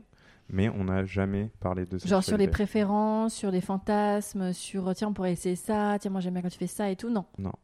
Oui, donc du coup, effectivement, même si instinctivement, bah, vous avez sûrement pris du plaisir, fait des trucs très cool, etc. Il y avait peut-être des ajustements qui auraient permis, bah, peut-être de découvrir d'autres choses ou hmm. d'explorer tu vois, d'autres formes, bah, comme tu dis, de, snoop, de hmm. sexualité. Que, comme tu l'as dit, euh, la relation a duré 4 ans et demi. Ça a contribué à ce que la relation euh, décline ou rien à voir? Ben, en fait, globalement, au-delà de la sexualité, je pense que cette relation, il y avait un énorme manque de communication qui était euh, énormément de mon fait. Hein. Enfin, je, veux dire, je ne bah, absolument pas. 50 hein. Oui, oui, c'est sûr. Mais euh, aujourd'hui, on ne dirait pas parce que c'était il n'y a pas si longtemps que ça, mais j'ai fait un énorme travail sur moi-même sur toutes ces questions-là. À l'époque, en tout cas, j'étais un énorme taiseux, quoi. Genre, j'avais énormément de mal à exprimer mes sentiments. Euh, éducation oblige, etc. C'est pour ça que j'ai, je suis un peu peut-être on a mis un peu de temps sur le début de tout ça, mais c'est pour aussi comprendre pourquoi et comment j'en suis arrivé là aujourd'hui. Et du coup, genre ça allait pas, je le disais pas. Euh, tu vois, il y avait vraiment une, ah je gardais pendant trois mois et à un moment ça a pété et et c'était nul quoi. Et jamais j'étais j'étais pas doué avec ça. Et peut-être que elle elle venait pas le chercher non plus tu vois. Mais euh, on a emménagé ensemble assez tôt aussi dans notre mhm. relation quasiment six mois après euh, et ça ben, c'est pareil quoi. La désillusion du enfin encore une fois pour moi hein, je, juge pas les autres mais pour moi la désillusion du de la mise en concubinage quoi enfin le quotidien. Ouais le quotidien euh, voir la personne ah bon mais cette personne en fait euh, elle va aux toilettes. Enfin tu vois euh, tout ce truc là où, où, en fait t'as un, bah, cette lune de miel qui d'un coup un peu se brise et cette accélération de, qui se brise par la mise en la mise en appartement ensemble enfin tu vois. Et du coup ouais euh, ça ça a pas aidé quoi donc 4 ans et demi comment ça se termine la relation? Bah, déjà au milieu, il y a un événement dont je suis pas hyper fier, sur lequel je vais pas du tout m'étendre là parce que ça en a déjà pris beaucoup de temps, mais qui je pense change énormément autant de son côté que du mien le rapport qu'on a à notre couple, où vraiment je lui ai fait euh, énormément de mal. T'as merdé, quoi. J'ai grave merdé. Et euh, et je pense que cet événement un peu découle un peu de mes histoires avec notamment mon grand-père, etc. Enfin bref. Ok, Mais euh, pardon. Je t'en prie. Mais du coup, euh, à partir de là, il y a une énorme euh, Il baisse de libido. Il y a une globale. scission quoi entre Il vous. y a une véritable scission. Et euh, ce qui est fou, c'est que ça, ça arrive quasiment dans notre première moitié de relation. D'accord, donc il y a une deuxième moitié de relation Donc, où euh, effectivement la, la libido baisse. Est-ce qu'il y a une perte de confiance vis-à-vis de toi? Ouais, je pense. Euh, je C'est pense- euh, pour, euh, c'est pour expliquer euh, son manque de libido. Est-ce que c'est parce qu'elle se sent. Non, mais même de mon côté, en fait. D'accord, c'est les deux côtés. Ok. Des deux côtés, c'est du sexe conjugal, du devoir conjugal, tu vois. du- Ah, On est dans un lit tous les deux. Est-ce qu'il faudrait pas qu'on fasse l'amour avant Ouais. de dormir et après avoir regardé notre série? Oui, peut-être. Faisons l'amour. Ok. Nul à chier. Ok, bonne nuit. En fait, cette relation, euh, eh, on n'aurait jamais dû la faire tenir autant de temps. Euh, Est-ce que tu as du désir, toi, pour, le, pour Clara, à ce moment-là oui, je pense que C'est pas une question de désir, donc. Non, euh, non, vraiment pas, parce que c'est vraiment une personne que je désire énormément, que j'affectionne énormément, j'ai Ouais, beaucoup d'amour pour elle, mais ce truc-là a vraiment énormément brisé un truc, et je pense qu'elle a brisé énormément la confiance qu'elle avait en moi. Mhm. Elle avait déjà eu, enfin pas déjà, parce que du coup les gens vont penser que, mais euh, elle avait eu des problèmes euh, dans sa vie sexuelle avec les des précédents garçons, notamment, bon, comme beaucoup de jeunes filles de notre génération, malheureusement, elle a été euh, abusée sexuellement. Et du coup, déjà, il y a eu une énorme, un énorme ouais. travail au début de notre relation sur, sur justement la mise en confiance. du coup, c'était, mine de rien, on était tous les deux deux abîmés de. Oui, même qu'il y avait si eu elle- en tout cas une même histoire. si euh, je compare pas du tout euh, Bien sûr, bien à une agression sexuelle et ma petite histoire de mec qui est parti trop vite. hein. Mais on a eu deux, tous les deux été désabîmés euh, dans- au début de notre vie sexuelle. Donc du coup, mine de rien, cette, ce processus un peu lent de, de mise en confiance mutuelle qui moi m'a vachement aidé dans mon rapport à mon Mhm. corps et à ma sexualité et puis elle de retrouver un rapport à son corps et à sa sexualité etc était vraiment vraiment bien tu vois Ok, non, non, mais je comprends. Et Donc du là, coup, non, ouais. je la désirais, euh, je la désirais toujours. Ok. Et, euh, mais c'est juste que, et là, le, la particularité revient à ce moment-là. Ouais. Parce qu'en fait, tu vois, euh, donc pour la particularité, pour reclarifier, on va parler d'éjaculation précoce. Enfin, quand tu as des rapports déjà qui s'espacent énormément dans le temps, bah en Bien fait, euh, tu te retiens plus. Et puis, euh, moi, j'étais vraiment revenu à la masturbation de gamin où tu vas te masturber le soir euh, dans les toilettes. Et T'os- t'as T'osais pas en- lui dire tu- T'oses pas le dire, euh, t'as pas envie qu'elle le sache, donc c'est une masturbation un peu frénétique, mécanique, qui fait qu'en fait tu réhabitues ton corps à des mauvais euh, réflexes de, Mhm. euh, ben enfin voilà, enfin t'es gêné, donc du coup tu le fais Ouais, vite, Ouais. et du coup en fait ça réhabitue ton corps à, à, à des, à dire ok bon bah alors j'ai deux minutes là le temps qu'elle, enfin là elle est en train de s'endormir ou elle est à la douche, le temps qu'elle prend sa douche, je vais dans les toilettes, je me branle un Ouais. coup, et du coup tu vois, et t'as toujours cette pression et cette honte qu'on te capte, alors qu'en fait euh, bon bah, tout le monde se masturbe les gars, donc euh, Alors, pas tout le monde, pas tout le monde, non Mais mais d'accord. La Oui, grande majorité. La grande majorité Mais il y a des des gens. hommes qui ne ressentent pas le besoin. ça a pas aidé, quoi. Et Ouais, euh, ce truc-là est vraiment revenu euh, la grande cavalerie, quoi. vois. Ouais, et là, je pense qu'en plus, si vous étiez dans une dynamique où il n'y avait pas de communication, Ah là, c'est là, c'est terminé. Quoi. Ouais, il y a une espèce de chape de plomb Ah que ouais, tu mets là, là-dessus. Ça n'existe plus. Donc, la, la deuxième partie de votre euh, relation de 4 ans et demi va du coup être Mm, peu satisfaisante ou en tout cas peu Ouais. épanouissante sur euh, le côté sexuel. Ouais. La relation s'arrête. La relation s'arrête euh, parce que moi, je pars euh, six mois au Sénégal, avec euh, des, justement pour ma césure, entre mon, ma, ma troisième année d'archi et mon master, en 2020, de septembre à mars 2020. Je vis ma vie trop bien au Sénégal, on fait du chantier, enfin bref, autre histoire. Je rentre, nous sommes le 16 mars Oui. 2020. Monsieur euh, le président Monsieur annonce. le président sonne les cloches. Ouais. Je me retrouve dans un appartement à hier, là où j'habite, où j'ai grandi. Ah je ouais. pars six mois avec mes amis à l'autre bout du monde, dans un pays habité pendant six mois, faire euh, de l'humanitaire, entre, enfin, etc., etc. Je rentre, Je me prends. Donc là, tout le monde buvait dans le même gobelet, on dansait, on mangeait avec les mains dans le même plat, tout ça, tout ça, tout ça. Je rentre, confinement, avec ma meuf et ma mère. Et puis en plus, avec ta meuf, il a fallu aussi réapprendre parce que t'avais passé six mois sans elle et Exactement. tout. Waouh, Exactement. waouh, waouh, waouh.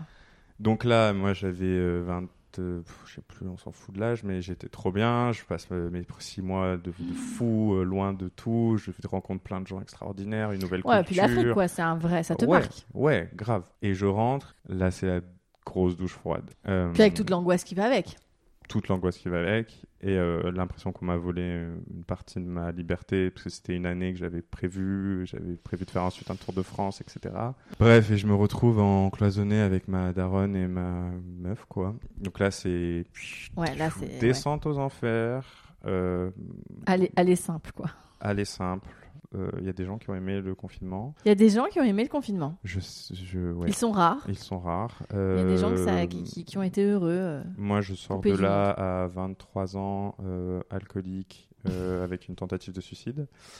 Euh, Ah quand même. Bah ouais. Ça t'a euh, fait rentrer dans un état dépressif. ah, euh, mais complet. Je recommence à jouer euh, aux jeux vidéo jusqu'à 5 heures du mat, euh, en buvant euh, mon petit verre euh, avant d'aller me coucher. Je veux plus voir cette meuf parce qu'elle me rappelle trop la France, elle me rappelle trop mon quotidien, elle me rappelle trop machin, donc elle est dans le lit. J'en ai rien à foutre, je la calcule plus, je la touche plus, je joue aux jeux vidéo et je bois de l'alcool. Bon, les gens ont compris que j'ai un peu des tendances euh, excessives, que quand je fais les choses, je ne les fais pas à moitié. Tu songes même euh, au plus dramatique? Euh, Je songe, je passe à l'acte. Carrément. Ouais, bon, je passe à- Non, non, on va pas Bah, parler bref. de ça. On, mais sort ok. de, on sort de là très abîmé.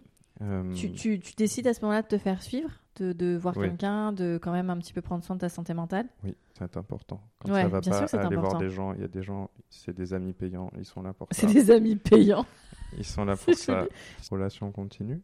Toujours On en parle, on parle de ça, on lui parle de ce truc-là qui va pas, elle s'en rend compte que ça va pas, que... bah, J'imagine que Clara a quand même un petit peu de. Tu vois Oui, Euh, elle se rend compte, on en parle, je dis que ça va aller, que je vais prendre soin de moi, que je vais remonter la pente. On passe en master. Et là, euh, je sens que, enfin, il y a deuxième confinement et je sens que là, c'est terminé, quoi. Je peux plus, cette relation, elle ne fait plus sens pour moi. Plein de choses dans notre relation qui allaient pas. euh, Oui, vous on étiez plus en on- phase. On n'était plus en phase, en fait. C'est euh, c'est- c'est- ce que tu décris, c'est euh, enfin c'est douloureux à vivre euh, à, à ton échelle, mais c'est tragiquement ce qui se passe dans tellement d'histoires d'amour. Ah, Donc là, vous décidez de vous séparer? Ben non, Euh, le problème est là. C'est- Je suis désolé, c'est un peu long cette histoire, mais là on arrive en euh, décembre, donc après le deuxième confinement. Euh, elle me dit je t'aime, je lui dis moi aussi. tu vois ce truc là où en fait tu sais que tu mens à l'autre personne et que tu te mens à toi-même et ça te déchire le bide et ça me et en fait ça ça dure jusqu'au mois de mai. J'avais des discussions avec des gens et en fait elle se rend compte que euh, qu'il y a un truc quoi que je suis pas content de la voir et elle me dit bon là à un moment donné il faut qu'on parle quoi parce que là je vois que ça va pas euh, tu me touches plus tu me parles plus. Euh, on est une soirée qu'entre potes et en fait tu viens pas me voir. T'es plus content de retrouver les autres que de retrouver ouais, ta là, meuf. Là, ça devenait. Là, vous basculez dans un truc qui était pas joli, quoi. non et encore une fois ce que je te dis gling gling le manque de communication euh, le- la, la taiserie Mais des, des deux côtés, hein. mais surtout moi. Non, Enfin, non, mais- tu vois là c'était clairement je l'évitais. Oui, oui, mais. tu vois je la ghostais euh, Là, ouais, il- je, je la ghostais dans la vraie vie quoi. Tu vois? Ouais juste je fuyais en fait je, je l'évitais genre euh, Donc vraiment, les gens ne ghostez pas les gens que vous aimez, quittez-les avant. oui c'est horrible C'est une des je plus belles preuves que j'ai d'amour, fait hein. énormément de mal à cette personne mais en fait moi dans ma tête c'était en mode je reste parce que je l'aime enfin tu vois je reste pas, pas parce que je l'aime mais parce que j'ai pas envie de lui faire du mal Mais tu vois tu lui fais plus de et mal. en fait hein. c'est terrible C'est pire, hein. c'est encore pire incroyable Donc là, Clara te dit euh, hop, hop, hop, là, ça va plus du tout. ouais et là moi je dis euh, ouais ouais là je en fait là je pense que c'est terminé euh, ça va nulle part euh, Tu sais que t'as rien de basculer dans autre chose, là, qui était vraiment après le dégoût, l'énervement, l'agacement. hein. ah mais oui Là, c'est vraiment la période de ce dont tu, Ah tu oui. décris où tu... Ah mais là, je pouvais plus. Elle fumait, elle faisait. Ouais. Et ce- rien que ce bruit-là, j'avais envie, j'avais envie Oui. de. J'étais là, mais genre. Et du coup, là, je l'ai quitté. Ça a été très très dur euh, pour moi, mine de rien. Bien sûr. Euh, J'ai repris. Qui- euh, Quitter, c'est difficile. Hein. quitter, c'est difficile. Euh, J'ai repris euh, la psy après ça. Entre temps, du coup, euh, 4 ans et demi. 5 ans d'école d'archi, donc on l'a dit tout à l'heure, malbouffe, euh, mauvaise gestion de sommeil, euh, énorme charge de stress, etc.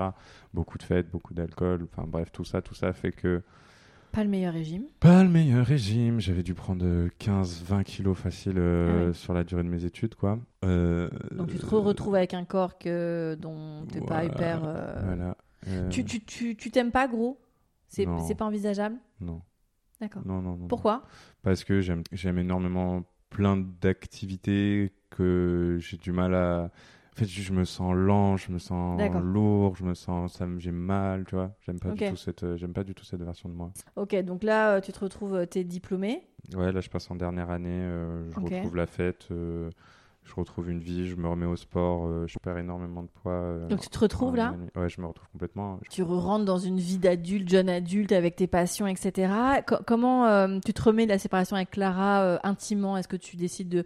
Tu re- reviens sur la scène en mode maintenant c'est re le comeback de Gauthier, le beau gosse cette fois Cette fois, c'est ça. Euh, euh, bah là, ouais, euh, il y a des filles, plusieurs. euh, des filles qui sont. Déjà, je, re- je découvre la relation tendre sans sexualité que j'ai énormément appréciée avec euh, deux filles notamment. Mhm. Une qui était beaucoup plus âgée que moi, qui avait 29 ans, où on n'a jamais couché ensemble. On s'est fréquenté pendant deux mois.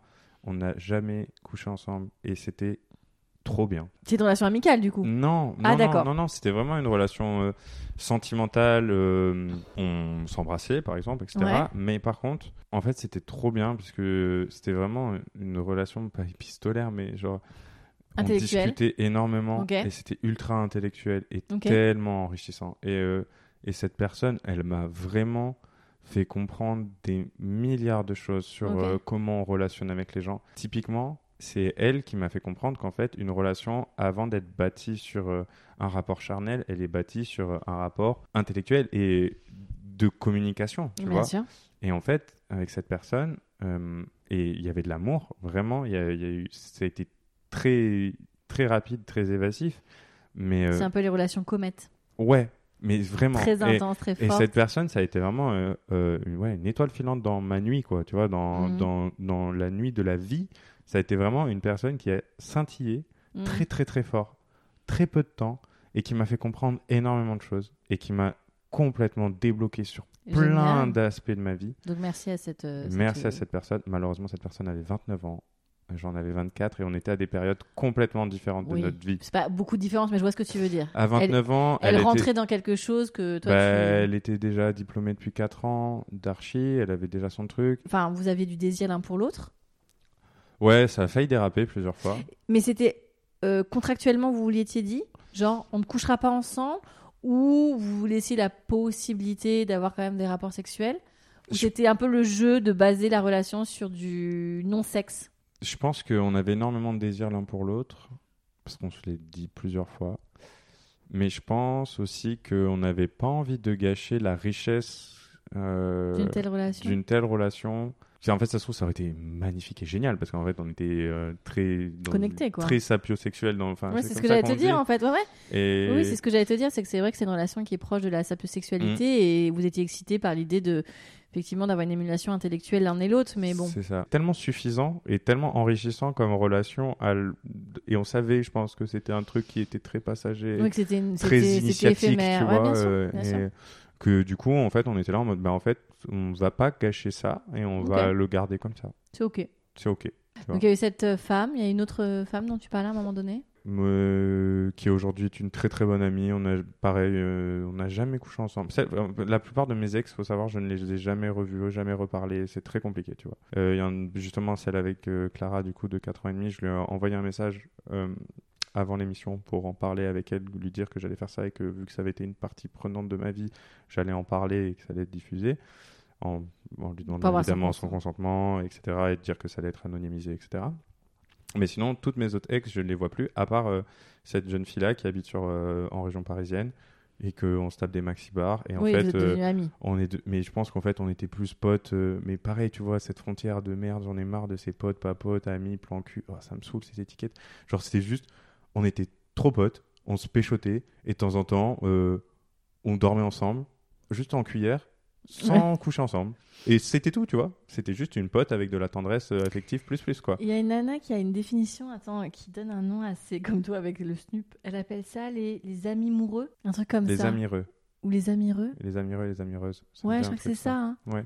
Bah voilà. Où il y a de la, voilà, il y a beaucoup de tendresse. Mm. De temps en temps, euh, si on peut, euh, effectivement, il y a un- une soirée un peu cool, etc. On couche ensemble, mais il n'y a Mm. pas de, ça va, Mm. on n'est pas dans une projection de couple. Il n'y a pas de, Ouais. il y a pas de cadre, il n'y a pas de. Mais avant, il y a une histoire je qui est hyper, hyper marrante. Enfin, marrante, je sais pas. On arrive en décembre, de... un an après tout Covid, Ouais. rupture et tout. C'est ça. Là, je rentre chez moi et j'envoie un message à mon amoureuse de primaire. Donc là, on a 24 ans. Et je vois qu'elle est euh, dans les... pour les fêtes dans sa famille. Ok. Et du coup, moi, je, je lui Ah, envoie un message en mode. euh, C'était le moment en mode Yeah, let's Yeah, go, ouais. on y retourne et tout. Et je lui envoie un message, on se voit. C'était trop cool. Bah, j'imagine, ouais. Et en fait, il y a un truc qui repart quoi, en deux secondes. Genre, Trop mignon. et on se dit, bon, vas-y, demain soir, on se revoit. Et le lendemain, on se revoit. On rentre à la maison. Je la ramène euh, chez ma famille, du coup. Et euh, là, du coup, on commence à coucher ensemble, tu vois. Et déjà, très bizarre euh, de coucher avec une personne que la dernière fois que tu l'as vue, elle avait 10 ans. Et que tu en as maintenant 25. Ouais. Il y a un, un postulat qui est hyper euh, bizarre. Et en plus, cette euh, jeune fille avait euh, eu un copain. Et c'est pour ça que je fais un peu le lien avec le porno de tout à l'heure, justement, sur les questions générationnelles et tout. Qu'il avait complètement matrixé à la pornographie. Ah oui. Et qu'en fait, c'était une jeune fille. Dont... C'est une jeune femme, 25 oui, ans. une hein, jeune femme Ouais. euh, qui. euh, Qui au lit a un comportement de d'actrice porno, quoi. Ah oui. Et là, t'as dû faire genre, oh waouh. Et en vrai, j'étais là en mode attends, attends, attends, oh, wow, wow, stop. Vraiment, j'ai dit en plein milieu du truc, j'ai dit stop. Là, en fait, il y a un truc qui est dérangeant. Parce que c'est quoi C'est pas naturel? Ah, Mais c'est pas naturel, c'est. euh, Je vais pas faire des bruits, mais tu as capté, c'est à crier, Ouais, ouais. euh, à machin, à hurler. beaucoup- beaucoup de- oui. beaucoup, euh, tu vois que c'est. Très, ouais. Je ce que tu Tu vois, et un truc. Beaucoup euh, de réactions, de réactions, de. de, de surjeu, de machin, et pareil, dans des volontés de position, de trucs très, très, très porno. Et, euh, et là, je dis, attends, vas-y, viens, on en parle, parce que là, moi, ça me va pas du tout, en Un fait. peu inconfortable. Ouais, euh, moi, j'aime beaucoup quand c'est tendre, quand c'est calme. Et déjà, commençons par de la tendresse et du calme, et puis après, si la sexualité se développe entre nous, on ira vers des, on ira peut-être vers Oui, des t'es choses. pas contre que ce soit un peu bestial, Non, etc. non, mais, pas ça. jouer, quoi. mais, mais que ce soit une volonté des deux et qu'on se connaisse déjà suffisamment dans une sexualité tendre avant que ce soit un truc complètement bourrin où moi je comprends pas ce qui m'arrive, quoi, tu vois. Ça aucun- C'est ouais. ça, genre, en fait, je passe d'une gamine de 10 ans euh, que je laisse à 15 ans plus tard, une star du porno, la, le pubis complètement lisse, tu vois. Ouais, genre, euh,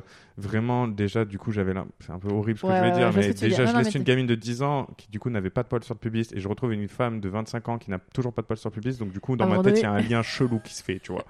c'est obligé. Enfin, je suis désolé, je déteste ce genre de. Enfin, les gens font ce qu'ils veulent de leur pilosité, mais moi, les trucs sans poils et tout, je trouve ça hyper malsain. Ouais, ouais, je comprends. Et, euh, et du coup, qui est complètement en star du porno Ouais, ouais. à Un surjeu. Ah ouais. Tu l'as à peine effleuré qu'elle est déjà Ah en train de hurler. Et genre euh, et en fait vraiment j'étais comme ça elle était sur moi Là, elle fait des gros yeux tout ronds. et j'étais comme ça et en fait j'étais là genre vraiment je ne pouvais genre vraiment comme si j'étais pétrifié de ce qui se passait ouais, devant ouais, moi bien sûr. tu vois et genre je Oui, parce que là, c'est un mode d'emploi. En plus, vu les quelques relations juste passées que tu avais eues, qui étaient vachement dans le slow sex, dans Mm. une écoute absolue, là, en fait, on repart sur un autre spectre Ah ouais. et tu, tu. Non. ah ouais et là je dis attends attends, attends stop euh, viens euh, allonge-toi on en parle et tout et là du coup elle me raconte cette histoire là qu'elle a eu avec ce mec qui était euh, très en fait c'était son premier copain en fait on sortait à peu près du même schéma de relation elle elle avait passé six ans je crois avec lui de son premier copain qu'il avait la tête dans le coussin vas-y que je te bourrine que je te mets des énormes fessées euh, J'ai un proche à moi qui appelle ça le vrai pied, pied sur la tête. ouais voilà mais après j'ai ouais, on a l'image en même temps là Je- ouais, Mais ouais. euh, du coup, j'ai absolument rien contre n'importe. Enfin, les gens font ce qu'ils veulent encore une Bien fois. sûr. Mais c'est juste qu'en fait, cette fille n'avait jamais du coup euh, connu une sexualité qui n'était pas euh, pornographique Et imposé par un et partenaire, par ouais. un mec qui était complètement matrixé dans sa tête au porno. Ah ouais. Et en fait, euh, T'as dû lui retourner un peu le cerveau, elle, du coup, parce que ça a Ouais. dû vachement la, ouais. la, hum, l'interpeller.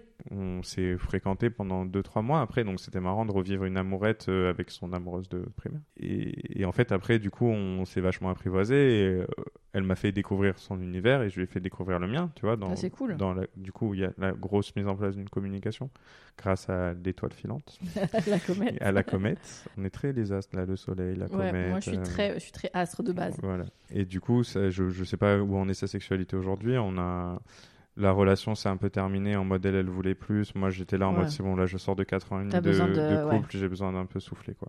À ce moment-là, tu vas monter à Paris? Et à ce moment-là, ouais, je débarque à Paris en septembre l'année dernière. Euh, donc tu arrives à Paris septembre 2022. C'est là que tu vas rencontrer ta copine actuelle? Pas Euh, encore? je la rencontre plus tard. Euh, bah là, euh, déjà, il y a bon, voilà, quoi. un jeune sudiste à Paris. Donc, du coup, ouais, je. Déjà, fait quoi il- justement Paris? Ben pareil, il y en a plein dans tes... Ah, l'épisode 1, le mec qui débarque à Paris, qui se fait récupérer par un pote de sa daronne, qui va finir dans une soirée, Ouais. machin et tout. Qu'est-ce qui m'a vendu du rêve, ce gars un, un, Cet un épisode est cinéaste. mythique. Il Ouais. me fait- ça m'a fait, mais sa vie devrait être un film, quoi, avec ses spring break euh, à Annecy ou je sais pas où, là. Ah putain, mais trop Ouais, drôle ce mec. Mon arrivée à Paris n'était pas la- l'arrivée à Paris de Émile. Voilà. Calmez-vous. Calmez-vous, c'est pas tout le temps comme ça quand on arrive à Paris. Non, moi c'était euh, stage, donc euh, on est dans une cave euh, à faire des maquettes, des longues heures à occuper.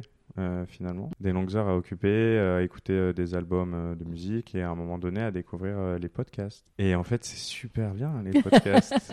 et du coup, euh, à ce moment-là, je commence à un peu ressentir un- une genre d'attachement amoureux pour une très très bonne amie à moi. Et là, je me dis, putain, mais il doit y avoir forcément du contenu qui parle de l'amour. euh, de est-ce qu'on peut tomber amoureux de ses amis? Est-ce que l'amour homme, enfin l'amitié homme-femme existe vraiment? Ou des trucs comme ça, tu vois Et là, du coup, je commence à aller sur internet, à taper, machin et tout. Et là, je tombe sur un super podcast. Je sais pas si tu connais. C'est Florian Dinka qui Bien fait sûr, ça. mise à mal? Ouais, mise à mal. Très très cool. Florian. C'est un chouette garçon. C'est un super mec. Ouais. Et euh, du coup, je, je tombe sur euh, Mise à Mal où justement il y a un épisode de l'amitié, euh, enfin amour, euh, amitié et amour euh, entre les hommes et les femmes. Enfin bref, c'est ça. Et du coup, là, je découvre le podcast de, de Flo et trop bien. Et vraiment un nouveau monde s'offre. En fait, je me dis putain.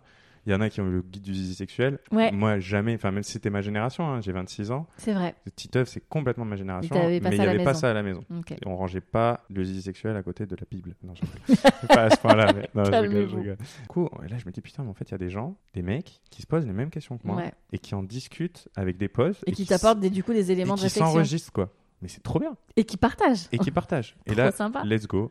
J'écoute tout dans cette cave et je me tape des maxi bars et tout. Mais à un moment donné, il n'y a plus rien. Et, euh, et du coup, je continue à chercher. Donc là, notamment, je tombe sur, euh, sur ton podcast, tu vois, Mhm. où je me dis, putain, c'est trop bien, en fait, ce truc-là, où il y a des gens qui racontent leur histoire, etc. Et là, un, un énorme univers euh, s'offre à moi, où je commence à, du coup, complètement faire mon éducation sexuelle à 25 piges, tu vois. Où, en fait, je me dis, toutes les choses qu'on m'a pas dit, qu'on m'a pas appris, c'est maintenant, en fait, que je peux m'en nourrir et que je peux les apprendre. Et c'est hyper bizarre. J'ai commencé ma vie sexuelle hyper tôt. Bon, même s'il y a Ouais. une longue traversée du désert entre, entre les deux. Mais en fait, c'est que. Et j'ai eu une relation de 4 ans et demi et j'ai eu d'autres relations sexuelles, etc. Mais c'est que maintenant, où. euh, du coup, il y a à peu près un an maintenant, où vraiment je me rends compte que le cul, les gars, et les filles, si vous nous écoutez, c'est un jeu. C'est un énorme terrain de jeu. Où en fait, il y a des, des milliers de règles de jeu. Et en fait, juste, tu peux t'éclater, quoi. Tant que c'est consenti, et déjà, ça, c'est la règle number one, c'est le consentement. Mais c'est juste, il y a des milliers de gens qui ont des milliers de pratiques, des trucs invraisemblables. Et tout ça, moi, je connaissais pas tous ces trucs-là, tu vois. Donc tout ce qui était euh, orient- enfin diverses orientations, Ouais. fétiches, BDSM, etc. Tout ça, c'était complètement inconnu. Bah, un peu je connaissais, porno? mais je connaissais, mais tu vois, genre, euh, j'avais jamais regardé vraiment du porno BDSM, et puis c'était un truc qui je jugeais vachement parce que, tu vois, d'un point de vue extérieur, tu vas-y, les gens en latex, en cuir, qui souhaitent, qui machin, tu vois, c'est un peu. Et encore, ça, c'est juste une petite partie du BDSM, tu vois. Mais genre, j'ai découvert le shibari, que je Bien trouve. sûr. Alors, les Japonais, il faut qu'ils arrêtent entre l'architecture, euh, l'ébénisterie et La bouffe. et la bouffe et le shibari, la musique, l'art. Enfin, ces mecs-là, ils font masterclass sur masterclass. Du coup, euh, voilà, tu vois, plein de Donc trucs. là, tu t'ouvres à plein de trucs. Ouais. En plus, surtout que ce qui est intéressant, c'est que par le biais des podcasts, ce qui me semble en tout cas euh, le plus pertinent, c'est bon, effectivement, tu as des voix d'experts, etc., sur certains euh, podcasts particuliers, mais c'est surtout c'est du témoignage. Donc, du coup, tu te mm. nourris de gens lambda qui peuvent être le, le, mec ou la nana avec qui tu prends le métro ou mm. des choses comme ça. Et donc, euh, effectivement, comme tu disais en tout début euh, d'enregistrement, bah, du coup, tu te poses la question et puis tu prends des bribes de l'histoire et tu, mm. te, tu te la poses, etc. tu, tu te fais ton éducation sexuelle plus par l'image mais par euh, l'audio, avec euh, des vrais euh, gens et plus des acteurs. C'est ça, par des bouquins. très bon bouquin, je suis, non, je suis nul avec les noms. très bon bouquin de. June Bla Ouais. Jouissance Club. Jouissance Club. J'ai lu dans ton. Voilà, je commence à suivre aussi des comptes Insta, genre Orgasme et moi, etc. Ah, enfin, vraiment, là, c'est la Charline et tout. Donc là, c'est vraiment la tripotée de trucs, quoi. Vraiment euh, tout. Enfin, tout est trop bien, etc. Beaucoup. Tout, gratuit et tout gratuit et accessible. Et génial. Et franchement, j'aurais aimé avoir 15 ou 16 ans euh, aujourd'hui, tu vois. Et c'est encore une fois euh, dans mon message pour. C'est un peu ce truc-là, encore ce truc générationnel, encore un peu bizarre, tu vois, où je suis dans un entre-deux euh, où avant il y avait du porno gratuit, mais on faisait pas forcément de prévention. Et maintenant on dit bon les gars attention. Bon même si encore une fois avec l'étude que tu as publiée, même aujourd'hui sur Insta, on voit que en fait les gens, bah, c'est sûr il y a plus de sexe parce qu'en fait euh, tu allumes l'ordi, un autre sujet. Mais euh, mais du coup énormément de théories. Moi je me nourris de tout ça et j'adore, tu vois. Mm-hmm. Et, et là à un moment donné je me dis bon ok appli de rencontre. Paris est un peu complexe quand t'as pas fait tes études. Enfin, encore une fois, c'est comme ça je l'ai vécu. T'as pas les codes euh, tu es dans un bureau. Donc, en fait, avant, je passe d'une école où il y a 500 euh, étudiants en art, euh, machin, tout le temps en permanence, une vie étudiante folle, à un truc où, en fait, tu es quatre dans un bureau. Tu t'entends pas forcément tout le temps avec tes collègues, n'ont pas forcément tout le temps ton âge. Créer une vie sociale dans cette ville, c'est une complexité. Ouais, c'est pas facile c'est immense. Il y a 18 000 bars. Surtout pour quelqu'un comme moi, on dirait pas, je parle beaucoup, mais qui suis assez introverti et qui a un peu du mal à aller vers les autres. J'ai jamais dragué une meuf dans un bar. Du coup, euh, comment tu arrives à créer un peu du lien? Coup, euh, là, pareil, je me dis, est-ce que je suis vraiment prêt à repartir en relation euh, sérieuse, etc. Ou est-ce que je suis toujours en train d'essayer de me convaincre que je peux être un mec qui fait YOLO? Mm-hmm. Du coup, là, je me mets à, pied de rencontre. et là, je, rencontre une première fille avec qui c'est pas incroyable. On a à un moment donné une relation sexuelle, mais moi c'est pareil, c'était, ça faisait un peu trop d'un coup pour moi et tout. Du coup, je l'ai hyper mal vécu. Euh, je me suis senti un peu, un peu agressé dans toujours pareil ce truc-là de. En fait, je pense que je suis un peu trop fragile. Euh, sur le cul. C'est un peu terrible, mais un peu genre euh, hyper avenante, hyper euh, vas-y, je te monte dessus, que je ah peux racheter tes vêtements, que je te machin et tout. Un truc, waouh, et franchement, les gars, la vie est longue, s'il vous plaît. Viens, on prend 15 minutes et on y va tranquille, tu vois. Il y a un truc cool aussi. pourquoi il faut toujours. Dans une démonstration du désir un, un peu ouais, intense. un peu intense. Et moi, ça m'a vachement brusqué. T'as besoin d'un peu plus de douceur, de, ah de confiance, ok.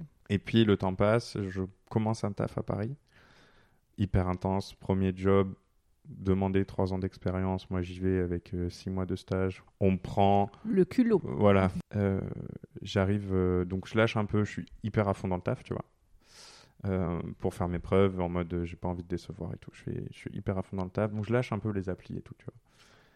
Et arrive le mois de juin mai, juin, Paris. C'est, je pense, ben, c'est en fait euh, juillet, août, tu te casses parce que fait, as envie d'être ailleurs qu'à Paris et tout le reste de l'année il pleut. Donc mai, juin, c'est les deux mois sur. Sudiste. Ouais, je suis désolé, j'ai énormément de mal avec la météo parisienne. Mais c'est les deux seuls, enfin les deux mois cool à Paris. Euh, mai, juin, j'ai adoré les open air, les machins, la musique partout. ouais, trop bien. Et du coup, euh, bref, je lâche vachement. Et là, j'ai une semaine de rendu. En archi, c'est t'as des rendus. Et du coup, j'ai un... donc je lâche un peu les applis de rencontre et j'ai rendu là et je me lève et je fais genre euh, mercredi, jeudi, vendredi du 4h du matin 21h ou 22h à la maison en télétravail. Donc, mai juin, toi t'es en télétravail de 4h du matin à 21h pendant 3 jours pour ton rendu et tout. Et je sais pas, euh, vite fait, tu vois, de temps en temps, un peu à pied de rencontre et tout. Et je match une fille. On discute un peu, c'est sympa, les discussions m'arrangent. Je capte qu'elle est un peu bon délire et tout. Mais tu vois, je suis dans mon rendu. tu vois, j'ai mon truc pro en tête et je me dis, vas-y, il faut que je charbonne et tout. Et arrive le vendredi, cette journée-là, donc moi, très peu dormi, très peu vu de monde, très peu pris l'air alors qu'il fait beau de ouf. J'ai juste une seule envie, c'est d'aller. Euh, il y a un très bon endroit, le Barboteur. Si vous voulez. C'est euh, vers la Villette, c'est une péniche. Ils mettent du son, de la house et tout, apéro, pétanque, ricard. C'est super sympa. Vous y trouverez Gauthier? Vous, vous m'y trouverez euh, tous les vendredis de l'été. Non, pas tous les vendredis, mais c'est un lieu que j'aime beaucoup parce que c'est hyper bonne ambiance. C'est en mode guinguette et tout, c'est trop bien. Et du coup, cette meuf, elle me dit, tu fais quoi ce soir? Et je dis, écoute-moi, là, ça fait trois jours que je suis enfermé chez moi. J'ai envie de danser, j'ai envie de faire la fête. Et si tu veux, tu viens, tu vois. Elle me dit, allez, go. Ok. J'arrive à la Villette. On s'était donné rendez-vous à 19h. 19h30. 20h, je suis tout seul. 20h30, elle daigne arriver. Parisienne. Parisienne. Complet. Il n'y a pas d'autre explication. Ah ouais. Et déjà, bon, j'ai tenu une heure et demie quand même. Franchement, je, le jeu en valait la chandelle. Spoiler aller. On va au barboteur et tout, trop cool. Vraiment, ça se passe trop bien. Euh, on parle de nos métiers respectifs. Elle, elle est sage-femme. Ok. Mais elle a exactement la même vision de son métier que ce que moi j'ai du mien. On va danser. Et là, elle m'embrasse. Ok. Première fois de ma vie qu'une meuf me pécho. Ok. Et là, je me dis, quoi? C'est pas plus souvent ça, en fait. S'il vous plaît. Enfin, genre, juste. N'hésitez pas. N'hésitez pas, franchement. Euh, S'il y a des signaux, hein. S'il y a des signaux, évidemment. Oui, oui, encore une fois. Euh, enfin, ne foncez pas tête baissée. Très mauvaise idée. Mais, genre, en vrai, n'hésitez pas. Enfin, on s'en fout de ces trucs-là. On est, on est en 2024, bordel. N'hésitez pas, foncez. Si vous en avez envie et que vous voyez que la personne en a envie, mais qu'elle est trop timide pour le faire, et c'est souvent mon cas, faites-le parce que les deux, vous serez hyper contents. Et nuit, trop bien vous, vous entamez, euh, enfin en tout cas ça commence par un baiser sympa, la nuit qui suit. La nuit on fait la fête, on va à Bastille, un autre super bar qui s'appelle le Supersonic où c'est que du rock, ah, j'adore ce bar. Et en vrai on tape, on danse du rock jusqu'à 4 heures du matin, on sort de là, elle me fout dans un bus, un octilien, alors putain, tu vois. Expérience. Expérience quoi. Moi, petit sudiste qui n'ai jamais pris le bus à Paris, je me retrouve à 4h du matin dans un octilien à Bastille pour aller dans le 13e à Porte d'Italie. Enfin bref, le truc. Tu vois, toi aussi, as une... comme Émile, c'est aussi une petite c'est une histoire sympa finalement. C'est vrai. Et là, on finit chez elle 4h du mat à bouffer une soupe parce qu'on n'avait rien mangé de la soirée, qu'on avait que dansé, on s'était embrassé toute la soirée, c'était incroyable. Et on arrive chez elle, on bouffe une soupe à 4h du mat. Et là, je dis, et là, re ce truc-là de merci à cette étoile filante de la communication et exprimer ces trucs. Je dis, écoute, j'ai passé une super soirée et tout. Et on continue à s'embrasser, on se chauffe un peu et tout, tu vois. Et je dis, j'ai vraiment passé une soirée incroyable avec toi. Là, je suis juste rincé, on a fait la fête, on a dansé comme des fous. J'ai juste envie qu'on s'endorme l'un à côté de l'autre. Mais euh, j'ai, je suis là, genre, la soirée était trop belle pour qu'on la gâche à, ah, tu vois, à faire un truc qui, qui, qui, peut être cool, mais le jeu. Qui sera cool demain, en fait. Qui sera cool demain au réveil, tu vois. Et euh, elle me dit, euh, ouais, carrément, pas de problème. Trop bien. Et du coup, on s'endort euh, câlin, trop bien et tout. On se réveille. Je lui explique un peu, on... direct, cette meuf, j'ai capté qu'on parlerait, en fait. On arriverait à parler ensemble. Et je dis, écoute, moi j'ai passé une super nuit et tout, je sais pas si on se reverra, mais en tout cas sache-le, on commence à se réchauffer et tout. Je dis sache-le, moi juste à un moment donné, j'ai aujourd'hui ce que j'appelle une particularité, ce petit truc là en moi où en fait j'ai un peu du mal parfois parce que je suis ah, hyper stressé. En à fait, gérer mes émotions, ouais. Ah, c'est juste, c'est du stress de ouf, de performance, de et d'excitation à la fois de ça fait trop plaisir de voir qu'on excite une personne, cette personne nous excite énormément, donc ça c'est génial. Et après le stress de, c'est de toute façon l'éjaculation précoce, c'est juste un, un, putain de verrou dans la tête en fait. Mm, mm, c'est mm. un ah putain mais il faut que je sois performant, mais du coup j'y pense tout le temps. Ah, mais putain mais du coup j'y ça vient. Et en fait c'est juste un serpent qui se mord. Il y, a pas mal de, il y a pas mal d'invités qui en ont parlé, qui ont expliqué des techniques un peu de quand ça s'est débloqué, etc. Enfin, mm. ouais, c'est souvent ça, c'est souvent. Mm. ouais. Bah, je suis allé chez Flo, justement, qui faisait de l'hypnothérapie. Ah oui, c'est vrai. J'ai fait deux séances avec lui. Florian, il est hypnothérapeute, c'est vrai, c'est vrai. Et il est hypnothérapeute, et c'était très très cool. Ah, trop cool. Ouais. Du coup, tu commences cette relation de relation avec cette jeune femme? Ouais, et euh, trop bien. Et on se revoit le lendemain soir. Euh, il y avait Will of Green. Je traverse tout le bois de Boulogne à vélo à 2h du mat parce qu'elle avait son hôpital euh, juste à côté pour aller la voir. Vraiment, on a couché ensemble le matin d'ailleurs. On l'a pas dit, mais trop bien justement. On parle de ça, on met tout ça sur la table et tout. Et la relation, trop trop chouette dès le départ. Et en fait, on a énormément discuté mm. et énormément fait l'amour. Et du coup, c'était trop bien parce que il y avait ce truc-là de d'arriver à communiquer sur ces choses-là, d'en parler, de parler de mes craintes. Elle, elle avait été, c'était une, la première fois qu'elle avait vraiment une une relation un peu récurrente avec quelqu'un. Euh, elle avait jamais eu de copain à part, enfin de copains. À l'époque, on n'était pas ensemble, mais elle avait jamais eu de relation qui s'installait sur un moyen terme, on va dire. Mhm. Donc du coup, elle découvrait ça aussi, la relation, enfin une relation sexuelle répétée avec une, une personne. Tu vois. Et du coup, c'était trop bien parce que ensemble, on a découvert plein de choses.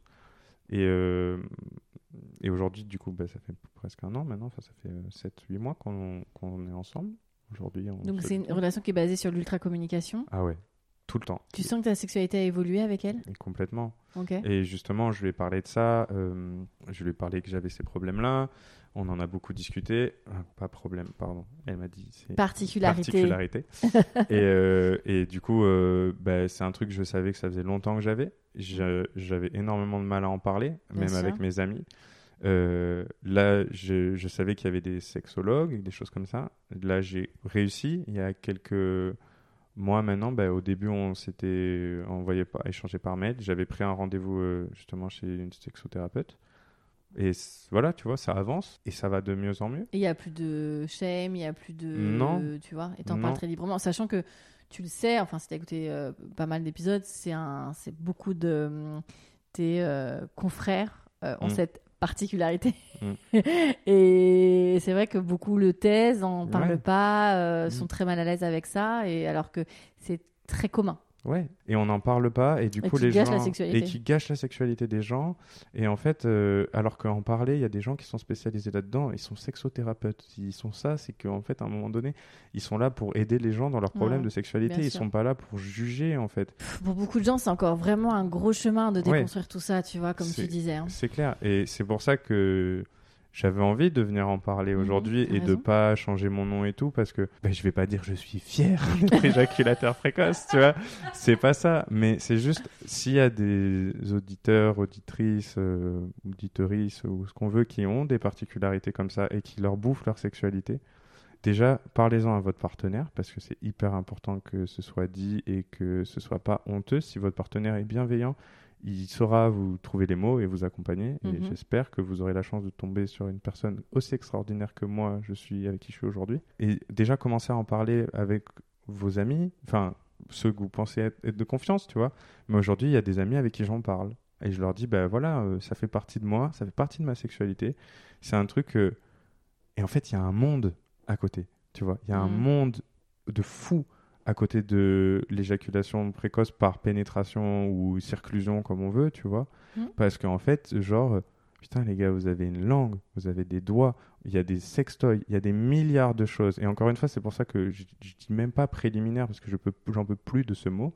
En fait, vous pouvez faire des heures et des heures entières de sexe, et juste en faisant l'amour et en, et en ayant des orgasmes de fou avec votre partenaire, juste en utilisant vos mains, votre corps, Bien sûr. même utiliser votre nuque, vos sous- dessous de bras, tout ce que vous voulez. Vraiment, soyez libre dans votre vraiment, imagination. soyez libre dans votre On vous laisse. imagination. euh, ok. Et, Et, euh, et ça, c'est trop bien. Avec, euh, c'est très très chouette hein, à écouter. Avec ta partenaire, vous avez, euh, bon là, c'est vous êtes en début de relation, ça fait un peu moins d'un an, donc vous êtes encore dans cette lune de miel et cette intensité. Et puis en plus, Mm. comment tu le décris, on sent qu'il y a aussi voilà beaucoup de plaisir, beaucoup de désir, beaucoup d'amour.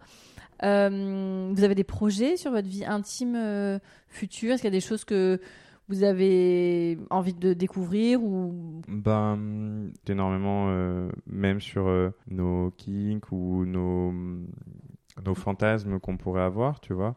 En début d'épisode, moi, pareil, je te disais la femme mature et tout, que j'avais cette image de de cette femme, etc. Tu vois, ben, je l'en ai parlé. Je lui ai dit Mhm. que c'est un truc euh, un jour dans ma vie, mais juste, mais juste un fantasme sexuel, tu vois, euh, pas pour aller relationner, juste comme ça, tu vois. Ok. Et euh, elle, pareil, elle me, me dit, moi, j'aimerais peut-être un jour essayer avec une femme, tu vois, ou des choses comme ça. Et du coup, Vous euh, êtes hyper ouvert sur vos fantasmes, sur vos ouais. envies, etc. et je pense qu'on sera pas du tout euh, limitant là-dessus euh, vis-à-vis de l'autre. En tout cas, euh, on, c'est une liberté qu'on se laisse. Alors, on n'est pas couple ouvert ou des choses comme ça. On- pour l'instant, en fait, on Après, est... vous êtes en début de relation aussi, ouais, c'est et bien puis on est, pour l'instant, on est hyper, euh, ça nous satisfait complètement. Enfin, je veux dire, euh, pourquoi moi aujourd'hui, j'ai pas envie d'aller voir ailleurs euh, alors que j'ai ce qu'il me faut à la maison, tu Bien vois, on va sûr. dire. Mais, mais oui, on parle énormément, mais même dans nos pratiques, tu vois, on a commencé à rajouter. euh, euh, pareil, j'avais jamais fait du sexe avec euh, des sextoys, par exemple, tu vois. Et elle, elle en avait un, donc. euh, Bah, meilleur cadeau du monde à faire, voilà. un sextoy à sa partenaire. hein. il y a plein de choses qu'on explore. Et elle, par exemple, bah, le sexe pénétratif pour le coup ou circlusif comme on veut et, c'est quelque chose qu'elle n'avait pas forcément ultra expérimenté du coup parce qu'elle n'avait pas forcément eu de partenaire euh, très régulier donc euh, puis après euh, oui pour l'instant on a une sexualité vanille comme on dit ici. Mais on, dit mais on est comme enfin tu vois on a aussi une envie de, de découvrir l'autre et d'avoir des scénarios des jeux des, des, trucs comme tu disais c'est un grand terrain de jeu quoi. C'est un énorme terrain de jeu et euh, c'est ça qui est trop bien en fait. Qu'est-ce que euh, tu dirais euh, au Gauthier qui sort de sa traversée du désert à 18 ans, 19 ans? Qu'est-ce que je me dirais à mon mois de 18 ans qui sort de ma traversée du désert? Ben que c'est pas grave. C'est un garçon qui a fait sa vie, qui a fait un infime morceau de sa vie, qui lui reste plein de belles choses à vivre. En soi, c'est cool les jeux vidéo, sans trop en abuser. Mais pas eu un début euh, je pense, des plus simples. Encore une fois, je ne veux pas faire de comparatif de peine, de machin et tout. Il y a des mhm. gens bien, qui ont eu des enfants certainement bien plus terribles, on en parlait avant, que ce que moi j'ai pu connaître, même s'il y a eu des choses qui étaient dures. Euh, il n'y a pas d'échelle hein, dans la douleur. Il n'y a pas d'échelle dans la douleur et dans la peine, évidemment. Euh, et que, en fait, ben oui, on lui a chié dessus, mais il a réussi à prendre ça avec humour et avec second degré. Et que du coup euh, ça lui servira un jour plus tard où les mecs euh, qui étaient beaux gosses mais qui du coup n'avaient aucun charisme qui aujourd'hui n'ont aucun charisme. Ben moi avec tout ce second degré et cet humour que j'ai réussi à développer j'en ai fait euh, ben, je pense que je suis pas un mec qui a pas trop de charisme. Enfin en tout cas j'ai l'impression d'être un minimum charismatique. Et en tout cas t'as un super look. Merci Merci. On définit comment ton look? Un peu un, un Englishman je sais pas trop, hein. Un peu dandy. C'est un parti pris, quoi. Punk gentleman. Je sais pas trop. Il y a le gentleman farmer et le gentleman punk. Ouais, ouais. en tout cas, il y a une recherche qui est très sympa. Donc, tu lui dirais tout ça à ce garçon? Qu'il en a chié et que, en tout cas, ben, on ceux qui ne nous tuent pas nous rendent plus forts. Voilà, tout simplement. Que let's go, kiffe la vie, quoi. Ce sera quoi le, mot de la fin, euh, Gauthier, pour les auditorices? Ben, Pour résumer, euh, ce que j'aimerais dire, Communication. Ce sera vraiment le mot de la fin. Oh, je vais l'expliciter rapidement. Communication. Communiquez avec vos enfants, apprenez-leur ce que c'est. Aujourd'hui, il y a des super livres, notamment le livre de Charline qui parle très bien de ça. Il y a plein de, choses pour apprendre aux enfants ce que c'est le consentement, ce, que c'est leur corps. Le cœur sur la table, notamment, qui a fait un, mmh. super, euh, un super podcast récemment qui s'appelle C'est quoi l'amour maîtresse? Qui est génial. Euh, parlez-en aux enfants parce qu'en fait, sinon, ils se retrouvent un peu névrosés comme moi à 25 piges. Euh, communiquez sur ça avec vos enfants, communiquez sur ça avec vos partenaires, communiquez sur ça avec le monde, avec vos amis. Et en fait, si les gens sont bienveillants et juste doux et aimants, s'il vous plaît, soyez doux et aimants. Et arrêtez de vous taper sur la gueule. Et, euh, et juste, ouais, euh, c'est ça. Communiquez, quoi. Dites les choses. Parce qu'en fait, moi, j'ai perdu trop de temps à pas dire les choses. Et j'ai vécu trop de choses dures à pas dire les choses. Et juste dites les choses. Et puis au pire, si une personne, elle vous tourne le dos parce que vous avez dit quelque chose, ben, c'est que cette personne, elle avait rien à foutre dans votre vie. Dites-les vous à vous-même, dites-les vous à ceux que vous aimez, et dites-les au monde. Merci Gauthier. Merci pour votre écoute et merci à Gauthier pour euh, euh, cet épisode qui j'espère vous aura plu. Voici le message que Gauthier euh, m'a écrit et qu'il voulait que je vous lise. Cette particularité, qui n'est en effet pas tous les jours facile à gérer, je ne vous le cache pas, m'a longtemps laissé penser que je n'étais pas un bon coup. Mais je me suis rendu compte que le bon coup est un peu un mythe, dans le sens où si tu es à l'écoute de l'autre, de ses désirs, de ses envies, tu seras forcément un bon coup pour cette personne. J'ai découvert que j'avais des mains, une bouche, une langue et des oreilles pour écouter les envies et les désirs de mes partenaires. Aujourd'hui, malgré cette particularité, j'ai une sexualité plus qu'épanouie, alors explorez. Explorez votre corps, et surtout, comme le dit si bien le livre de Martin Page, explorer au-delà de la pénétration. Et voilà le message de Gauthier. Je vous dis à très bientôt pour un nouvel épisode de On the Verge.